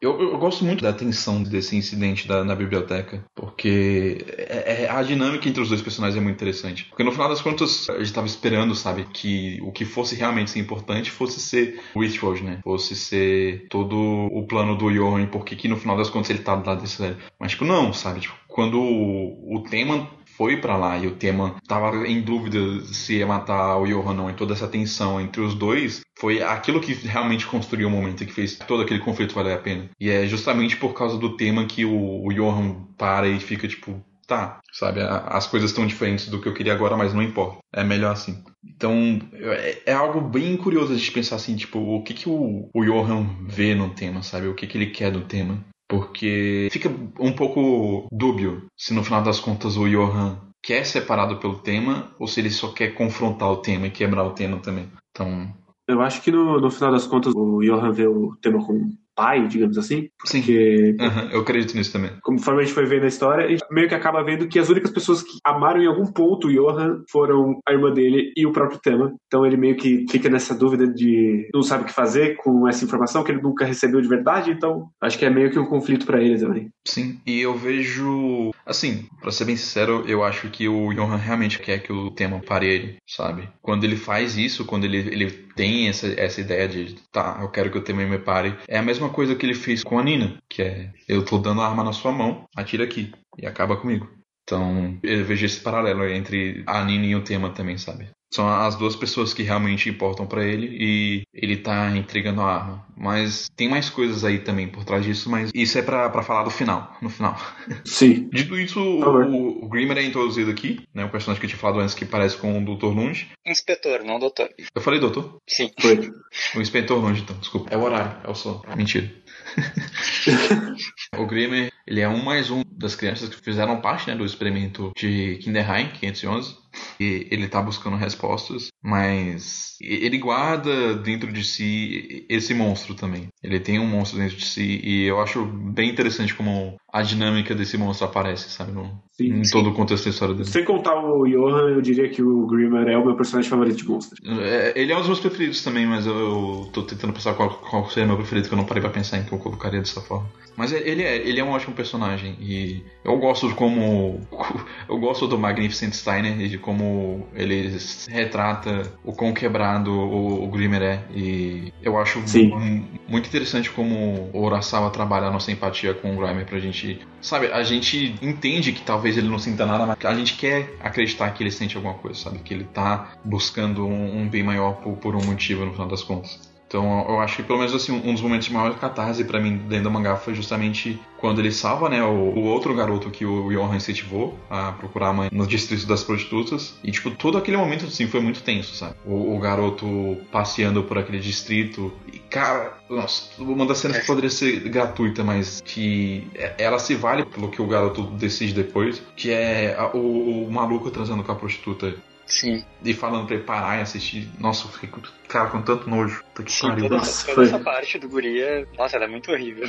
Pesada. Sim, nossa, eu, eu tava me sentindo muito mal, mas esse é o ponto, né? Porque no final das contas, depois de tudo aquilo, o garoto só queria morrer. Sim. E o Grimmer, sabe, implorar pela vida dele, por ele mostrar que, tipo, tem coisas que importam, sabe? Tem alguém que se importa com você. Existem pessoas que vão se importar com você no mundo. E ele chorar, tipo, pra mim foi um dos melhores momentos do mangá inteiro. assim. Eu acho interessante também que nesse momento ele não. Tipo, o menininho não, não fica tudo bem com o menininho de cara, sabe? Ele. Tipo, o menino continua catatônico, ele tira o menino beirado da, daquele rio, valão, não sei, que tava passando na ponte ali, e leva ele embora e tal, meio catatônico ainda, né? Tipo, ele vai ficar bem com o passar do tempo, assim. Mas agora você me diz rapidinho, o que que é um valão? É aquilo que tava passando ali, é tipo, Tipo um córrego? é tipo um córrego meio canalizado, assim. Eu não sei, isso aí, isso aí é dialeto sul, isso aí. Pode ser. Mas sim, é, eu só não gosto mais desse momento, porque o, o meu momento favorito com o Grimmer é quando ele. no final da vida dele. Quando. Ah, sim. Claro. o tema chega e ele fala: Ah, então o monstro apareceu de novo? Ele fala: Não, eu só, eu só liberei minha raiva mesmo. Que é quando ele finalmente se aceita e aí ele chora de felicidade e. E de tristeza e, E- sabe-se lá do que de tudo. E quando você pena pra pensar na experiência dele, cara, é, é, é bem pesado também, sabe? Tipo, o filho dele morrer, ele não ter capacidade de expressar seus sentimentos, pô. E não saber entender, conceber, sabe? Que tipo de reação ele tem que ter. É algo que deve, deve ser, ter sido bem conflituoso o final da vida dele, quando ele se dá conta do, do que, que ele poderia expressar. Quase chorei de novo. Eu chorei da primeira vez, dessa vez eu quase chorei. Quando ele fala que eu- ele não perdeu os sentimentos, ele só escondeu lá no fundo. E ele finalmente encontrou novamente. E muito, muito triste. Uhum.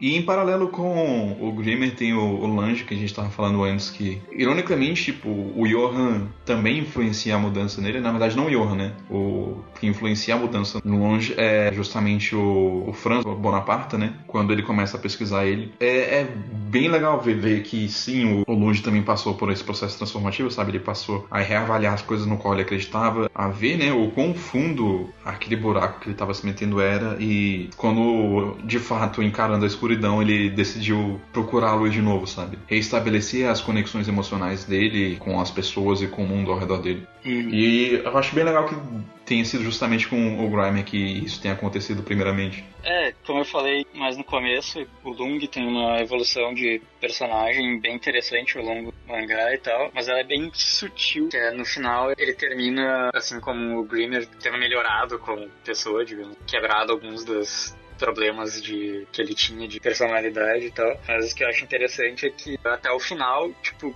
só na cidadezinha que ele parece que se convence de fato, porque até então ele vinha evoluindo e tal, mas tipo, ele tinha, eu não me lembro que parte exatamente agora que porque tem uma parte que afastam ele de ficam não dando nenhum caso pra ele na polícia e tem uma outra parte que meio que tiram ele do caso do, do tema e tal. Acho que é durante em Monique. Sim, aí é, exato. Aí tiram ele do caso. Aí ele pega, fica parado umas vezes lá, uns dias no escritório sem saber o que ele faz da vida dele, já que não tem investigação dele. Ele resolve tirar férias. E no que ele resolve tirar férias, na verdade ele segue investigando, né? Mas é interessante que ele para de usar a metodologia eh, tradicional dele. Como a gente fala, acontece a parte do Franz Bonaparte barra Klaus Pope barra É pseudônimo. Jekyll alguma coisa, se não me engano também. E daí, tipo, ele para de usar o negócio dos dedinhos, por exemplo. Ou ele evita usar o negócio dos dedinhos intencionalmente, assim,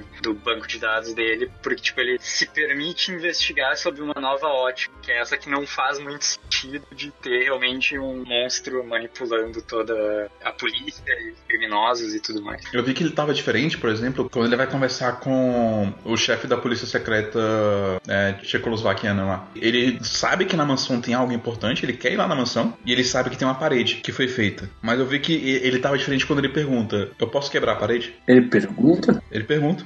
Ele pergunta pra ele se tem problema se ele quebrar a parede, se ele revelar o que tá por trás da, daquelas coisas. E é aí que eu vi tipo uma mudança nele, sabe? Porque eu acho que isso não era algo que ele nunca iria se importar em pedir autorização pra fazer, sabe? Mas, inclusive, como que nenhum teste psicotécnico prendeu esse cara, né? Ele fica fazendo aquele bagulho com a mãozinha ali. Ele é claramente maluco. Bem, mas aí a gente chega no, no ponto central de toda essa história né, que tá acontecendo na Tchecoslováquia e todas as reviravoltas da trama. Elas acontecem por dois motivos, né, principais. Um é revelar as origens do Johan e por que ele se tornou o que ele se tornou. E o outro é basicamente desenvolver, né, o clímax dos personagens, né. Então, todos os personagens que eram realmente importantes pra trama estão vendo suas, suas conclusões aqui. A Eva, né, que foi muito recorrente, Longe, o Grimer, apesar dele ter sido introduzido nesse próprio arco, e por aí vai. É, aproveitando que você tá falando da Eva, eu só queria falar um pouco do Martin, que o Urasawa ele sabe que você vai se importar com o personagem. Então ele basicamente mostra o personagem morto e depois ele vai te fazer se importar com ele. E você se importa com Sim. ele. E de fato, ele sabe fazer isso muito bem. De novo, né? A reviravolta de expectativa, né? Porque ele faz você realmente acreditar que ele matou a esposa, pra depois te mostrar que não, não foi ele. Eu gosto também de como o Urasawa trabalha que crianças são ruins, tem crianças boas, mas tem criança que é ruim pra caralho. Eu vejo um pouco dessa maldade na infância, sabe? De fazer certas coisas. Tipo, o, o menino que o Grimer ajuda logo no começo lá, quando os outros garotos roubaram os sapatos dele, né? Então brincando, chutaram Uhum. o sapato dele de um lado pro outro. Eu não sei vocês, mas eu, eu já vi isso acontecendo. Então, é algo assim que eu acho que é muito fácil de relacionar. Algo que eu nunca entendi, mas os tchecoslovacos, eles tinham ligação com os nazistas, com o pessoal do regime neonazista que tava surgindo, o General Wolf e os outros quatro lá, porque, eu não sei, na, na cronologia parece um pouco confuso, sabe? Que, tipo, parece que o Johan meio que acabou por acaso fazendo parte dos experimentos, sabe? Tipo, ele fez parte do experimento na Tchecoslováquia e aí depois ele fugiu e no que ele fugiu ele acabou dando azar de indo para em outro experimento merda, sabe? É mais ou menos isso. O Johan passa pelos experimentos dos comunistas na tanto na Tchecoslováquia quanto na Alemanha Oriental e depois o pessoal que quer restaurar o nazismo ah, entende que o experimento é bom e pega ele pra tentar ser o grande líder máximo. Sim, isso é outra coisa que, tipo assim, o caos funcionando como um agente dentro da narrativa, sabe? Tem muitas coisas que acontecem em Monster que são convenientes, tanto pros vilões quanto pros personagens principais, né? Mas eu acho interessante como o acaso meio que permite essas coisas acontecer, sabe? Porque no final das contas é meio que uma brincadeira com as coisas que acontecem na vida, sabe? No dia a dia. Nunca se sabe o que, que vai acontecer, o que, que uma pessoa pode passar, como as coisas vão acabar, sabe? Então, Nossa, eu tô olhando pra capa de Monster aqui e eu adoro como o japonês não sabe escrever inglês, cara. Tá escrito? Naoki Urasawa Presents, e aí tem Monster, e tá escrito Horrible Story, em vez de Horror Story. Excelente. Ai, parabéns, Urasawa. A capa brasileira não ficou com Horrible Story também, não, né? Não tem essa parte. É igual tirando essa parte. Assim, e aí tem uns bagulho em alemão que com certeza tem um alemão cagado também. faz parte. Eu, eu- quero acreditar na- na- na pesquisa. Mas tudo bem. É...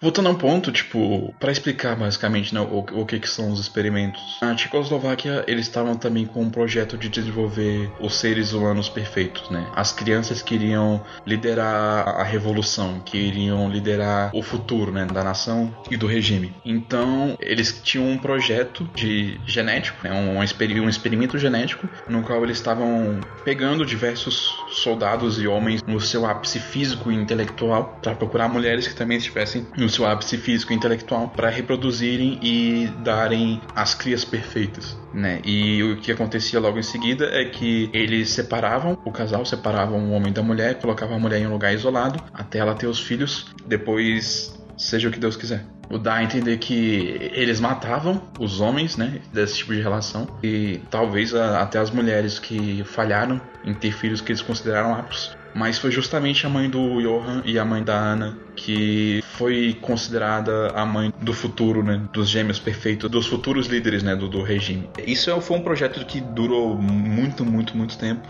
muitos anos. E ao mesmo tempo que esse projeto ia acontecendo, você tinha também seminários por parte desse cara, de- desse Franz Bonaparte, para justamente doutrinar as crianças e a fazer parte desse esquema maior, sabe? Basicamente moldar a humanidade delas em prol do que quer que eles precisassem fazer.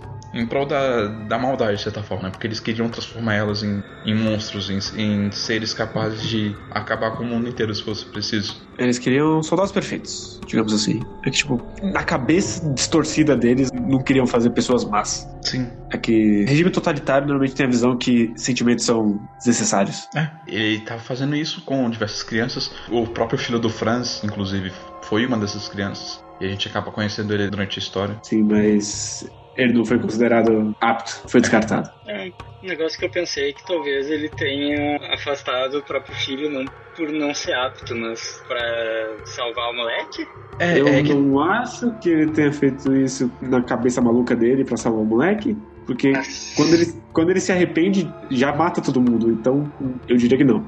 Mas é, é- é aí que tá, né? Entra em questão, né? O que que tá acontecendo de fato. Eu acho que ele rejeitou de fato o menino porque ele não, não tinha capacidade. E eles só encontraram capacidade no Johan e na, na Nina. Porque tudo dá a entender que eles eram crianças extremamente aptas, né? Eles eram extraordinárias, eles eram talentosos, eles eram inteligentes, eles eram lindos. Eles eram tudo do que poderia haver de melhor. A gente vê outros aspectos disso na história, né? Porque o Johan o tempo todo ele é enaltecido pelas outras pessoas, independente da idade dele, sabe? Tipo, as pessoas nunca tratam ele como uma criança, mesmo quando ele ainda teoricamente seria uma criança. E a gente também vê um pouco disso na Nina quando a gente vê o contexto dela na academia, né? Porque ela era uma aluna brilhante e que tinha muito potencial também. Então, eu acho que ele enxergou esse potencial nelas e, tipo, algo que, como a gente não vê tudo cronologicamente, algumas coisas talvez no final não, não tem tanto peso, mas algo que é importante lembrar é que eles foram doutrinados também, né? Eles escutavam essas histórias, eles escutavam o, a, a filosofia. verdade, só Ana.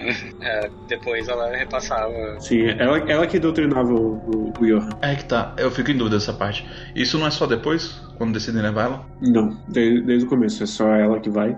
Hum, tudo bem, tudo bem. Aparentemente, ela não faz isso muitas vezes também. Quando ela entra, já tá meio que na, na reta final do. Da É, mudança sim. de planos, na verdade, do Bonaparte. Mas ela, ela É. deu o, o caderno pra ele, né? Então, o livro de histórias. Sim. E o que acontece logo em seguida é que eles decidem pegar a Ana pra levar ela. E a mãe da Ana e do Johan, ela tinha vestido os dois como garotinhas, né? Pra que as pessoas de fora enxergassem que só tinha uma pessoa dentro da casa. Uma criança. Isso, é uma criança, como se se ela tivesse um filho. Inclusive, a gente até fica confuso por um momento que quando eles falam sobre a pessoa, né, que morava na casa, a pessoa fala que só tinha, só tinha uma, uma garota, né? Fica essa confusão aí por um tempo. Sim, essa meio que proteção quebra ainda mais o Johan, porque a parada toda é que ele não tem uma personalidade, ele não tem um, um senso de ser. Ele meio que é a Ana ao mesmo tempo que ele é ele. Isso quebrou ele muito. E aí, junto com a doutrinação da Ana, só terminou de fuder. E como o Bonaparte se arrepende e apaga as memórias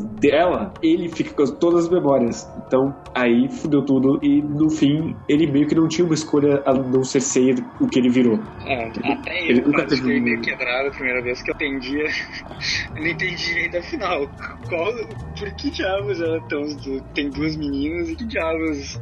É. Quem é de verdade que foi lá?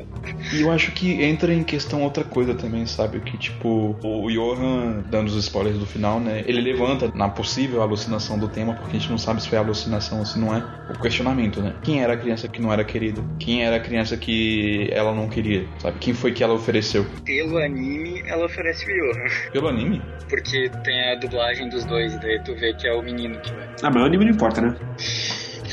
Não, mas falando sério, essa, Não, mas- essa, mas essa é é uma pergunta que Nina não é, que- não é pra ter uma resposta. É é a Nina que vai, de uma forma ou de outra. A gente sabe que foi a, a Nina. É, enfim, é só porque deve ter sido algum erro do anime, não é possível. Sim, é justamente porque essa pergunta não é pra ter uma resposta. Mas a gente pode deduzir o que, que o, o Johan pensava e sentia sobre isso, sabe? Porque quando você para pra notar, tudo que ele tá fazendo a história inteira é justamente o que o Guerreiro falou. Ele tá tentando ser a Ana. Então, eu não vejo nisso só ele reproduzindo o que a Ana contou pra ele. Eu vejo isso, sabe, a, a necessidade de ser querido, a necessidade de ser a criança que, que importava, sabe? Eu acho que não é isso. Eu acho que, tipo, ele Eu não realmente- acho que eu não acho que seja só isso, entendeu? Mas eu acho que isso é, é um dos aspectos que fudeu a cabeça dele. Sim, Entendeu? só que daí, tipo, eu acho que ele não tem essa necessidade de querer. Eu acho que ele só. Ele só quer. Ele só segue com o plano que fizeram a lavagem cerebral nele, indiretamente, e que ele se tornou um psicopata eh, em cima dessa estrutura, sabe? Mais ou menos, porque eu acho que. Assim, eu não acho que. Eu, eu acho que ele separa quem é a Nina e, e quem é ele. Mas existem muitas coisas que são esquisitas, sabe? Porque. Sim, eu não tô falando Hum. que ele. Eu acho que ele tem. Quando ele era criança, talvez ele tenha tido essa confusão. Depois, beleza, ele separou e tal. Só o que eu acho é que, tipo assim, é numa idade muito crítica, sabe? Ele devia ter já um. Como eles faziam aula de leitura, ele devia ter uns 5 anos pelo menos, sei lá. 4, sei lá, extrapolando, assim, eles tinham 4, 5 anos. Então ele passou uma, uma idade extremamente crítica, com essa noção de identidade deturpada e com sofrendo essa lavagem cerebral. Então, tipo, eu não, acho que ele tenha tanto essa. Essa necessidade É. de ser querido? É que eu não sei, porque, tipo, em Praga, por exemplo, que ele, se veste como a Ana porque sim. Então, eu não sei o quanto ele enxerga os dois como pessoas diferentes. Ou o E- quanto ele. Ele, ele do, no encontro dele com a Ana na mansão, ele fala pra ela: Eu sou você e você sou eu. É E ele, ele legitimamente se enxerga como, como sendo a mesma coisa que ela. O, talvez uma leitura ser feita, mas eu não quero me aprofundar nisso, até porque tipo, eu não, não tentei chegar muito pra essa ótica, que talvez ele enxergue a, a Nina como. Na verdade, não, não, deixa, ignora isso. Não, não, é, não é isso. Ele não enxerga a Nina como um lado monstruoso dele porque ele ama a Nina. Na verdade, Ele é o lado monstruoso dela. ele, ele. Ela talvez seja a única coisa que ele ama, né? Eu acho que ele passa mal o tema também, ou pelo menos enxergar algo próximo disso no tema, justamente por causa da maneira como ele fala do tema e como as, as duas pessoas que ele corre atrás no final das contas da história inteira que ele quer que pare ele de verdade é a Nina e o tema, porque algum lapso de consciência dele ele consegue entender o significado das coisas que ele tá fazendo e do que, que ele tá se tornando. Eu acho que a Nina enxerga como, sei lá, alguma noção deturpada de família ou algo assim, alguém que ele se importava, sei lá, talvez como parte dele mesmo, não sei dizer. Mas o tema, acho que como ele salvou a vida dele, mas ele nunca demonstrou um interesse do mesmo jeito que a Nina. Pra mim parece mais que ele só, tipo, ah, você salvou a minha vida, então você é digno de presenciar meu ato final. Aí que tá, eu acho que não é bem isso, sabe? Porque é, é muito. É muito o que a gente gostaria de pensar quando a gente trata o Johan como um vilão, né? Como um antagonista. De que no final das contas ele tava tendo um. Sabe? Ele, ele deixou o tema quieto e deixou o tema vivo para ele testemunhar algo maior do que ele e com. Na verdade, com um desejo é, é, egomaníaco, né? De. Sabe? De, olha só o quanto eu sou grandioso. E isso até é condizente com a ideia de que ele quer quebrar o tema também, sabe? De que ele quer quebrar o ideal de bondade de tema e mostrar que, tipo, sabe, as pessoas são ruins mesmo. Você é capaz de se tornar o que eu sou agora. Pra mim, o, o Johan ele parece muito o Crollo de Hunter x Hunter, puxando o Beto Shonen, yeah! que é em Yokshin, em que ele mata todo mundo basicamente porque ele tá sofrendo pra caralho e ele, não, ele precisa externalizar isso não é porque ele tem um grande plano de dominar o mundo, ele só quer externalizar o sofrimento e para ele externalizar o sofrimento é trazer o sofrimento dos outros. Sim, é, é que nem as crianças reproduzindo mal, sabe? Não tem muita, muita ordem, não tem muito plano e ao longo da história inteira a gente vai vendo que, tipo assim, o Johan, ele não tem lá muito interesse em se tornar um líder ou se tornar qualquer outra coisa, sabe? Ele é um agente do caos, por, por assim falar. Ele é metódico, ele é inteligente, ele é preparado, mas ele gosta quando as coisas ocorrem fora de ordem, sabe? Ocorrem porque tem que acontecer, sabe? Hum, eu não sei. Eu acho que ele, ele é metódico e planeja as coisas, então eu acho que ele meio que, sei lá, é contraditório ele gostar que as coisas acontecem de forma caótica. Eu acho que não é que ele planejasse algo que o tema testemunhasse algo grandioso que ele fosse cumprir. Eu acho que ele planejou que, tipo assim, ele queria cometer o tal do suicídio perfeito dele. Paralelo a isso, ele quis fazer com que as pessoas que fizeram ele sofrer daquele jeito, tipo o Bonaparte, o Chapek, o Wolf, o quarto cara lá, tipo, tivessem mortes terror absoluto e tal, meio que por vingança, mas o que ele queria para ele era cometer esse tal do suicídio sendo esquecido e tudo mais.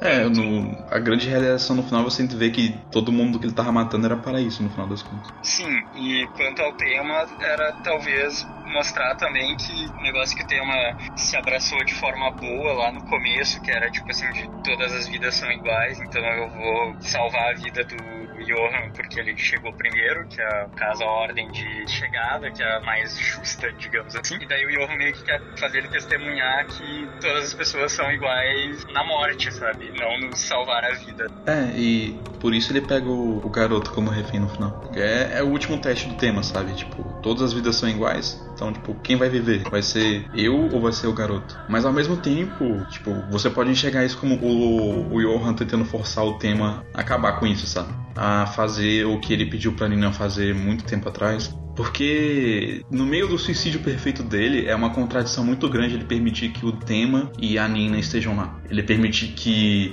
as duas pessoas que mais podem atrapalhar esse plano dele estejam lá e façam parte disso. Só que eu acho, eu tenho a convicção de que ele tem a convicção de que se ele fizer um dos dois matar ele, qualquer um dos dois, quem matar ele vai cometer suicídio na sequência. Então o suicídio perfeito se completa, assim. Eu consigo enxergar isso, mas eu acho que é, é, é feito, é feito pra ser ambíguo de propósito, sabe?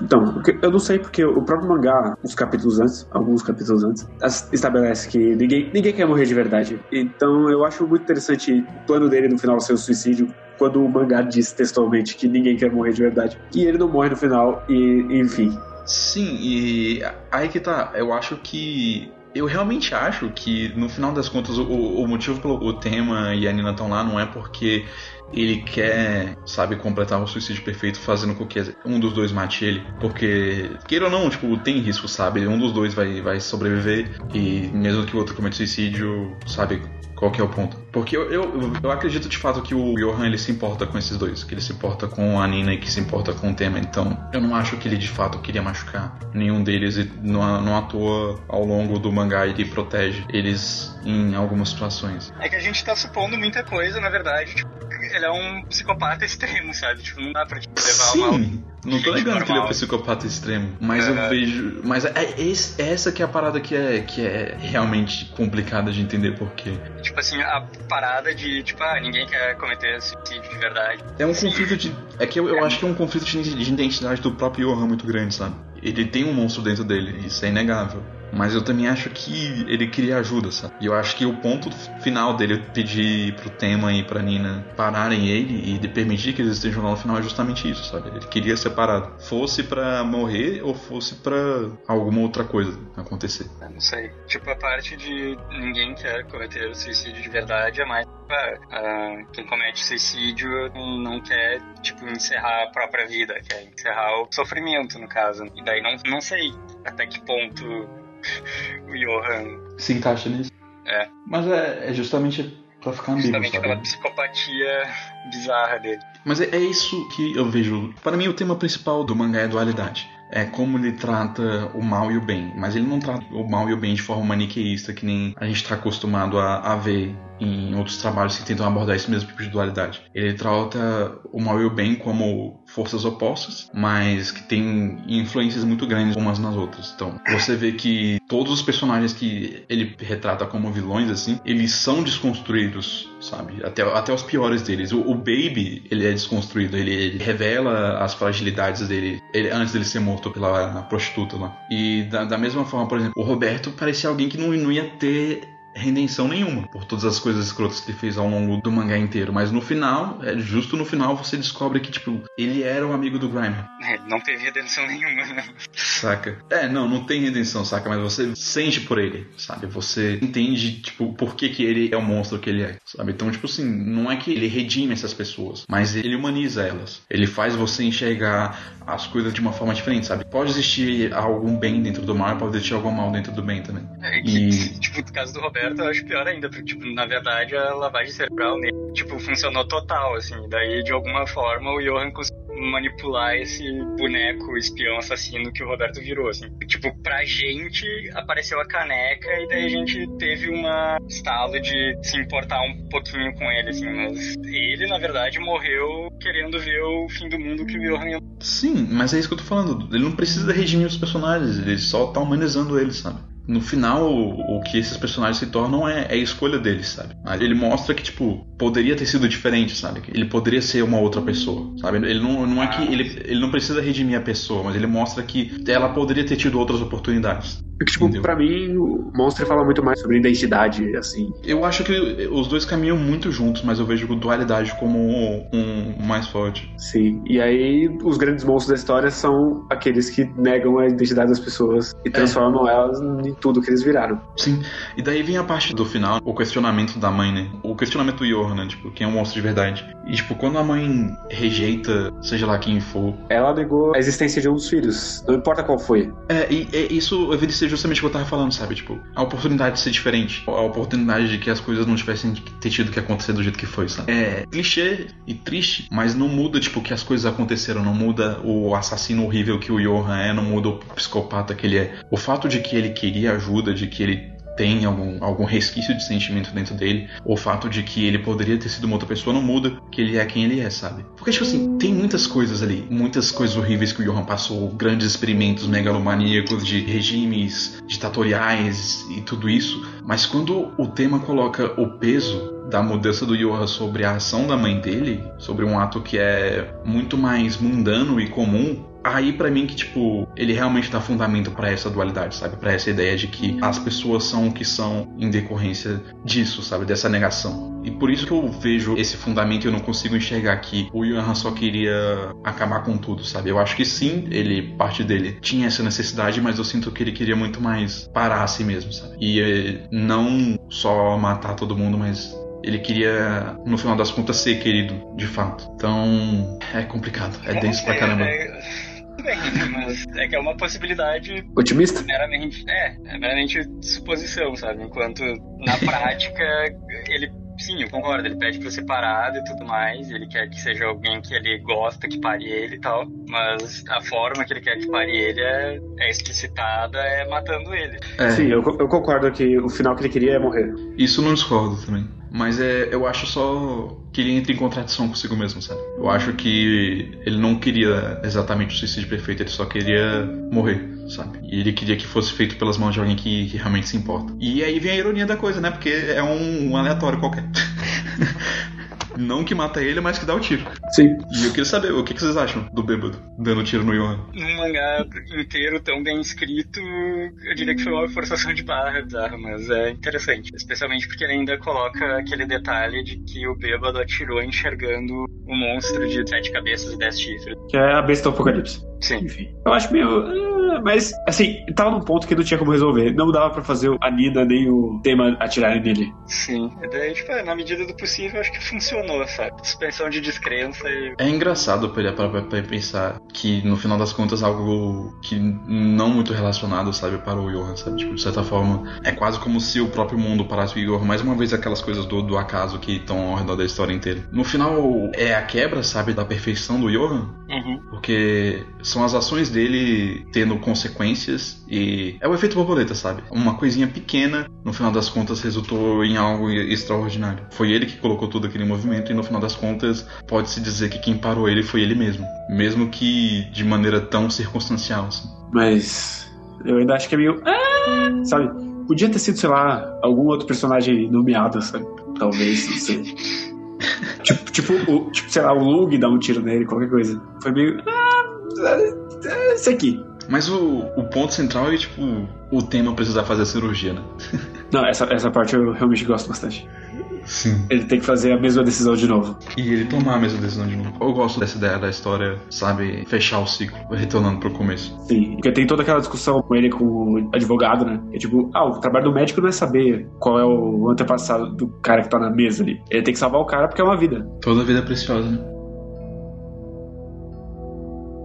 E por fim, né, tem o. Justamente, a gente já falou um pouco da- das alusões, né, do final e tal. Mas. O que, que vocês acham? O, o tema sonhou com o que o Johan falou? O Johan tá morto, tá vivo, fugiu, voltou a ser o que ele era.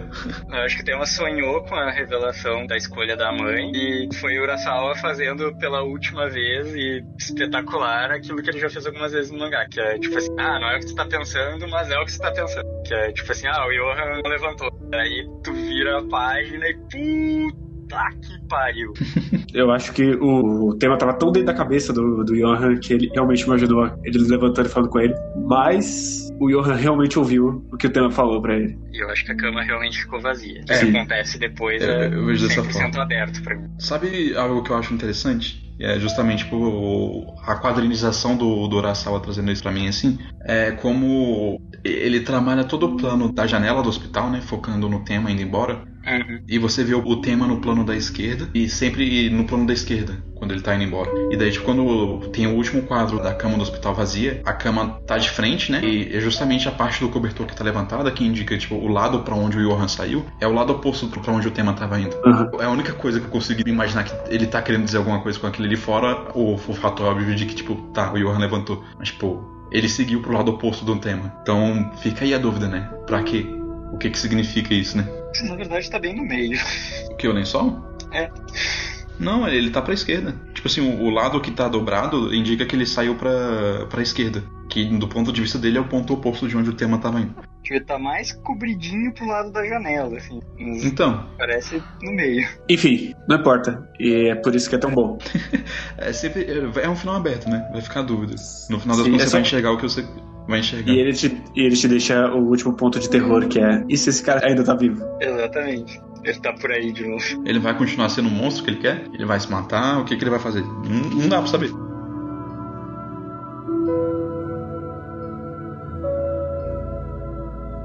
É isso, né? Monstro é isso, mas. ah, considerações finais, gente? Foi muito bom reler Monster, cara. Puta que pariu. Eu ando vendo muita coisa ruim, então. Puta. É, realmente é muito bem-vindo. Pois é, e eu, eu, cara, eu. Cadê mais mangás assim? Tipo, desse nível de qualidade? Não precisa nem ser esse estilo de história, apesar que eu aceito esse estilo de história, que eu adoro o thriller, mas. Precisava de mais mangás nesse nível. Fila há anos, mas tu para no capítulo 30 sempre. É verdade. e assim, Monster não é hoje em dia mais, sei lá, parte do meu top 10. Ainda é um dos meus mangás favoritos, mas não é mais dentro do top 10. Mas eu realmente acho que todo mundo deveria ler Monster. Assim, se você gosta de quadrinhos, não precisa nem ser gostar de mangá. Se você gosta de quadrinhos, você tem a obrigação de ler Monster.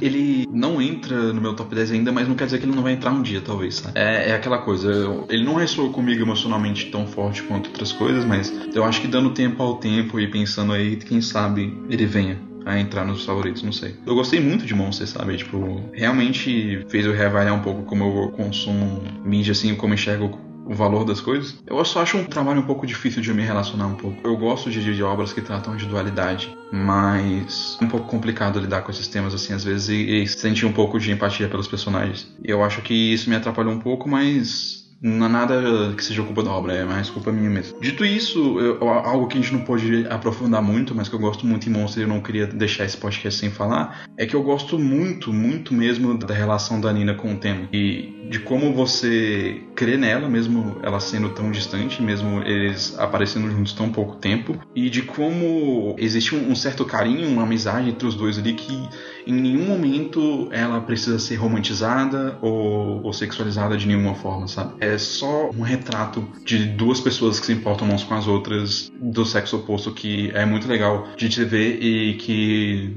não precisa partir pro clichê que todo mundo faz para ser interessante, para ser engajante, para você acreditar nisso e se importar com isso, sabe? Então, eu gosto muito da relação dos dois e eu acho que de maneira geral a Nina é minha personagem preferida de, de Monster, porque eu, eu acho que ela é porque eu tenho a empatia mais forte, assim. Então é isso, é, eu só queria ressaltar esse ponto também, que eu acho muito interessante e certamente é um mangá maravilhoso, eu também acho que todo mundo deve ler ele, eu só acho que se você se conhece um pouquinho, você vai saber que tem que ler no momento certo, só. Não é uma história leve, apesar de ser facilmente indicada, não é uma história para qualquer humor. É, se tu tiver com bad vibe problemática, talvez não seja muito indicado.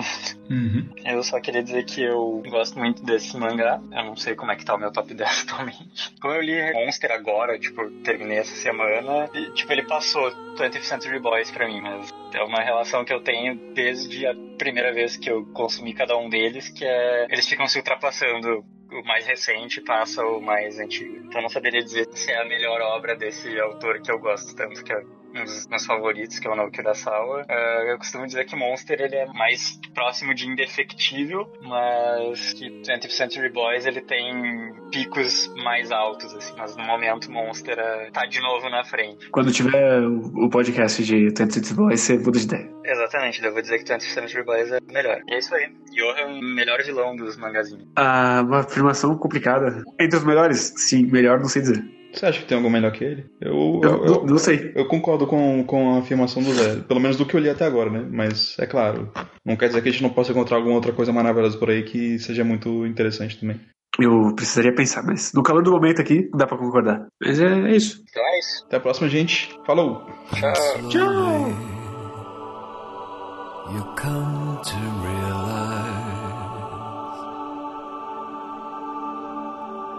It's all as it should be.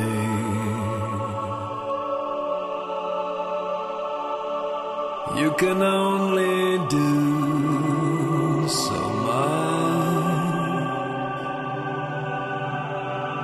If you're game enough, you could place your trust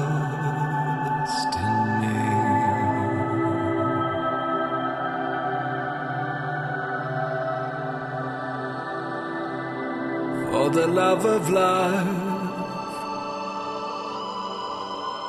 there's a trade off. We could lose it all, but we'll go down fighting.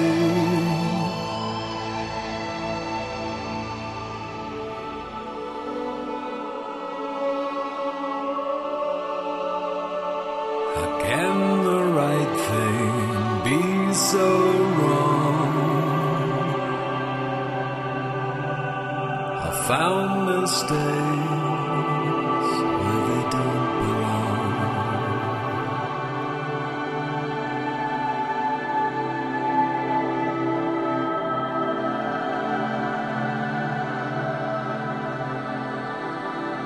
For the love of life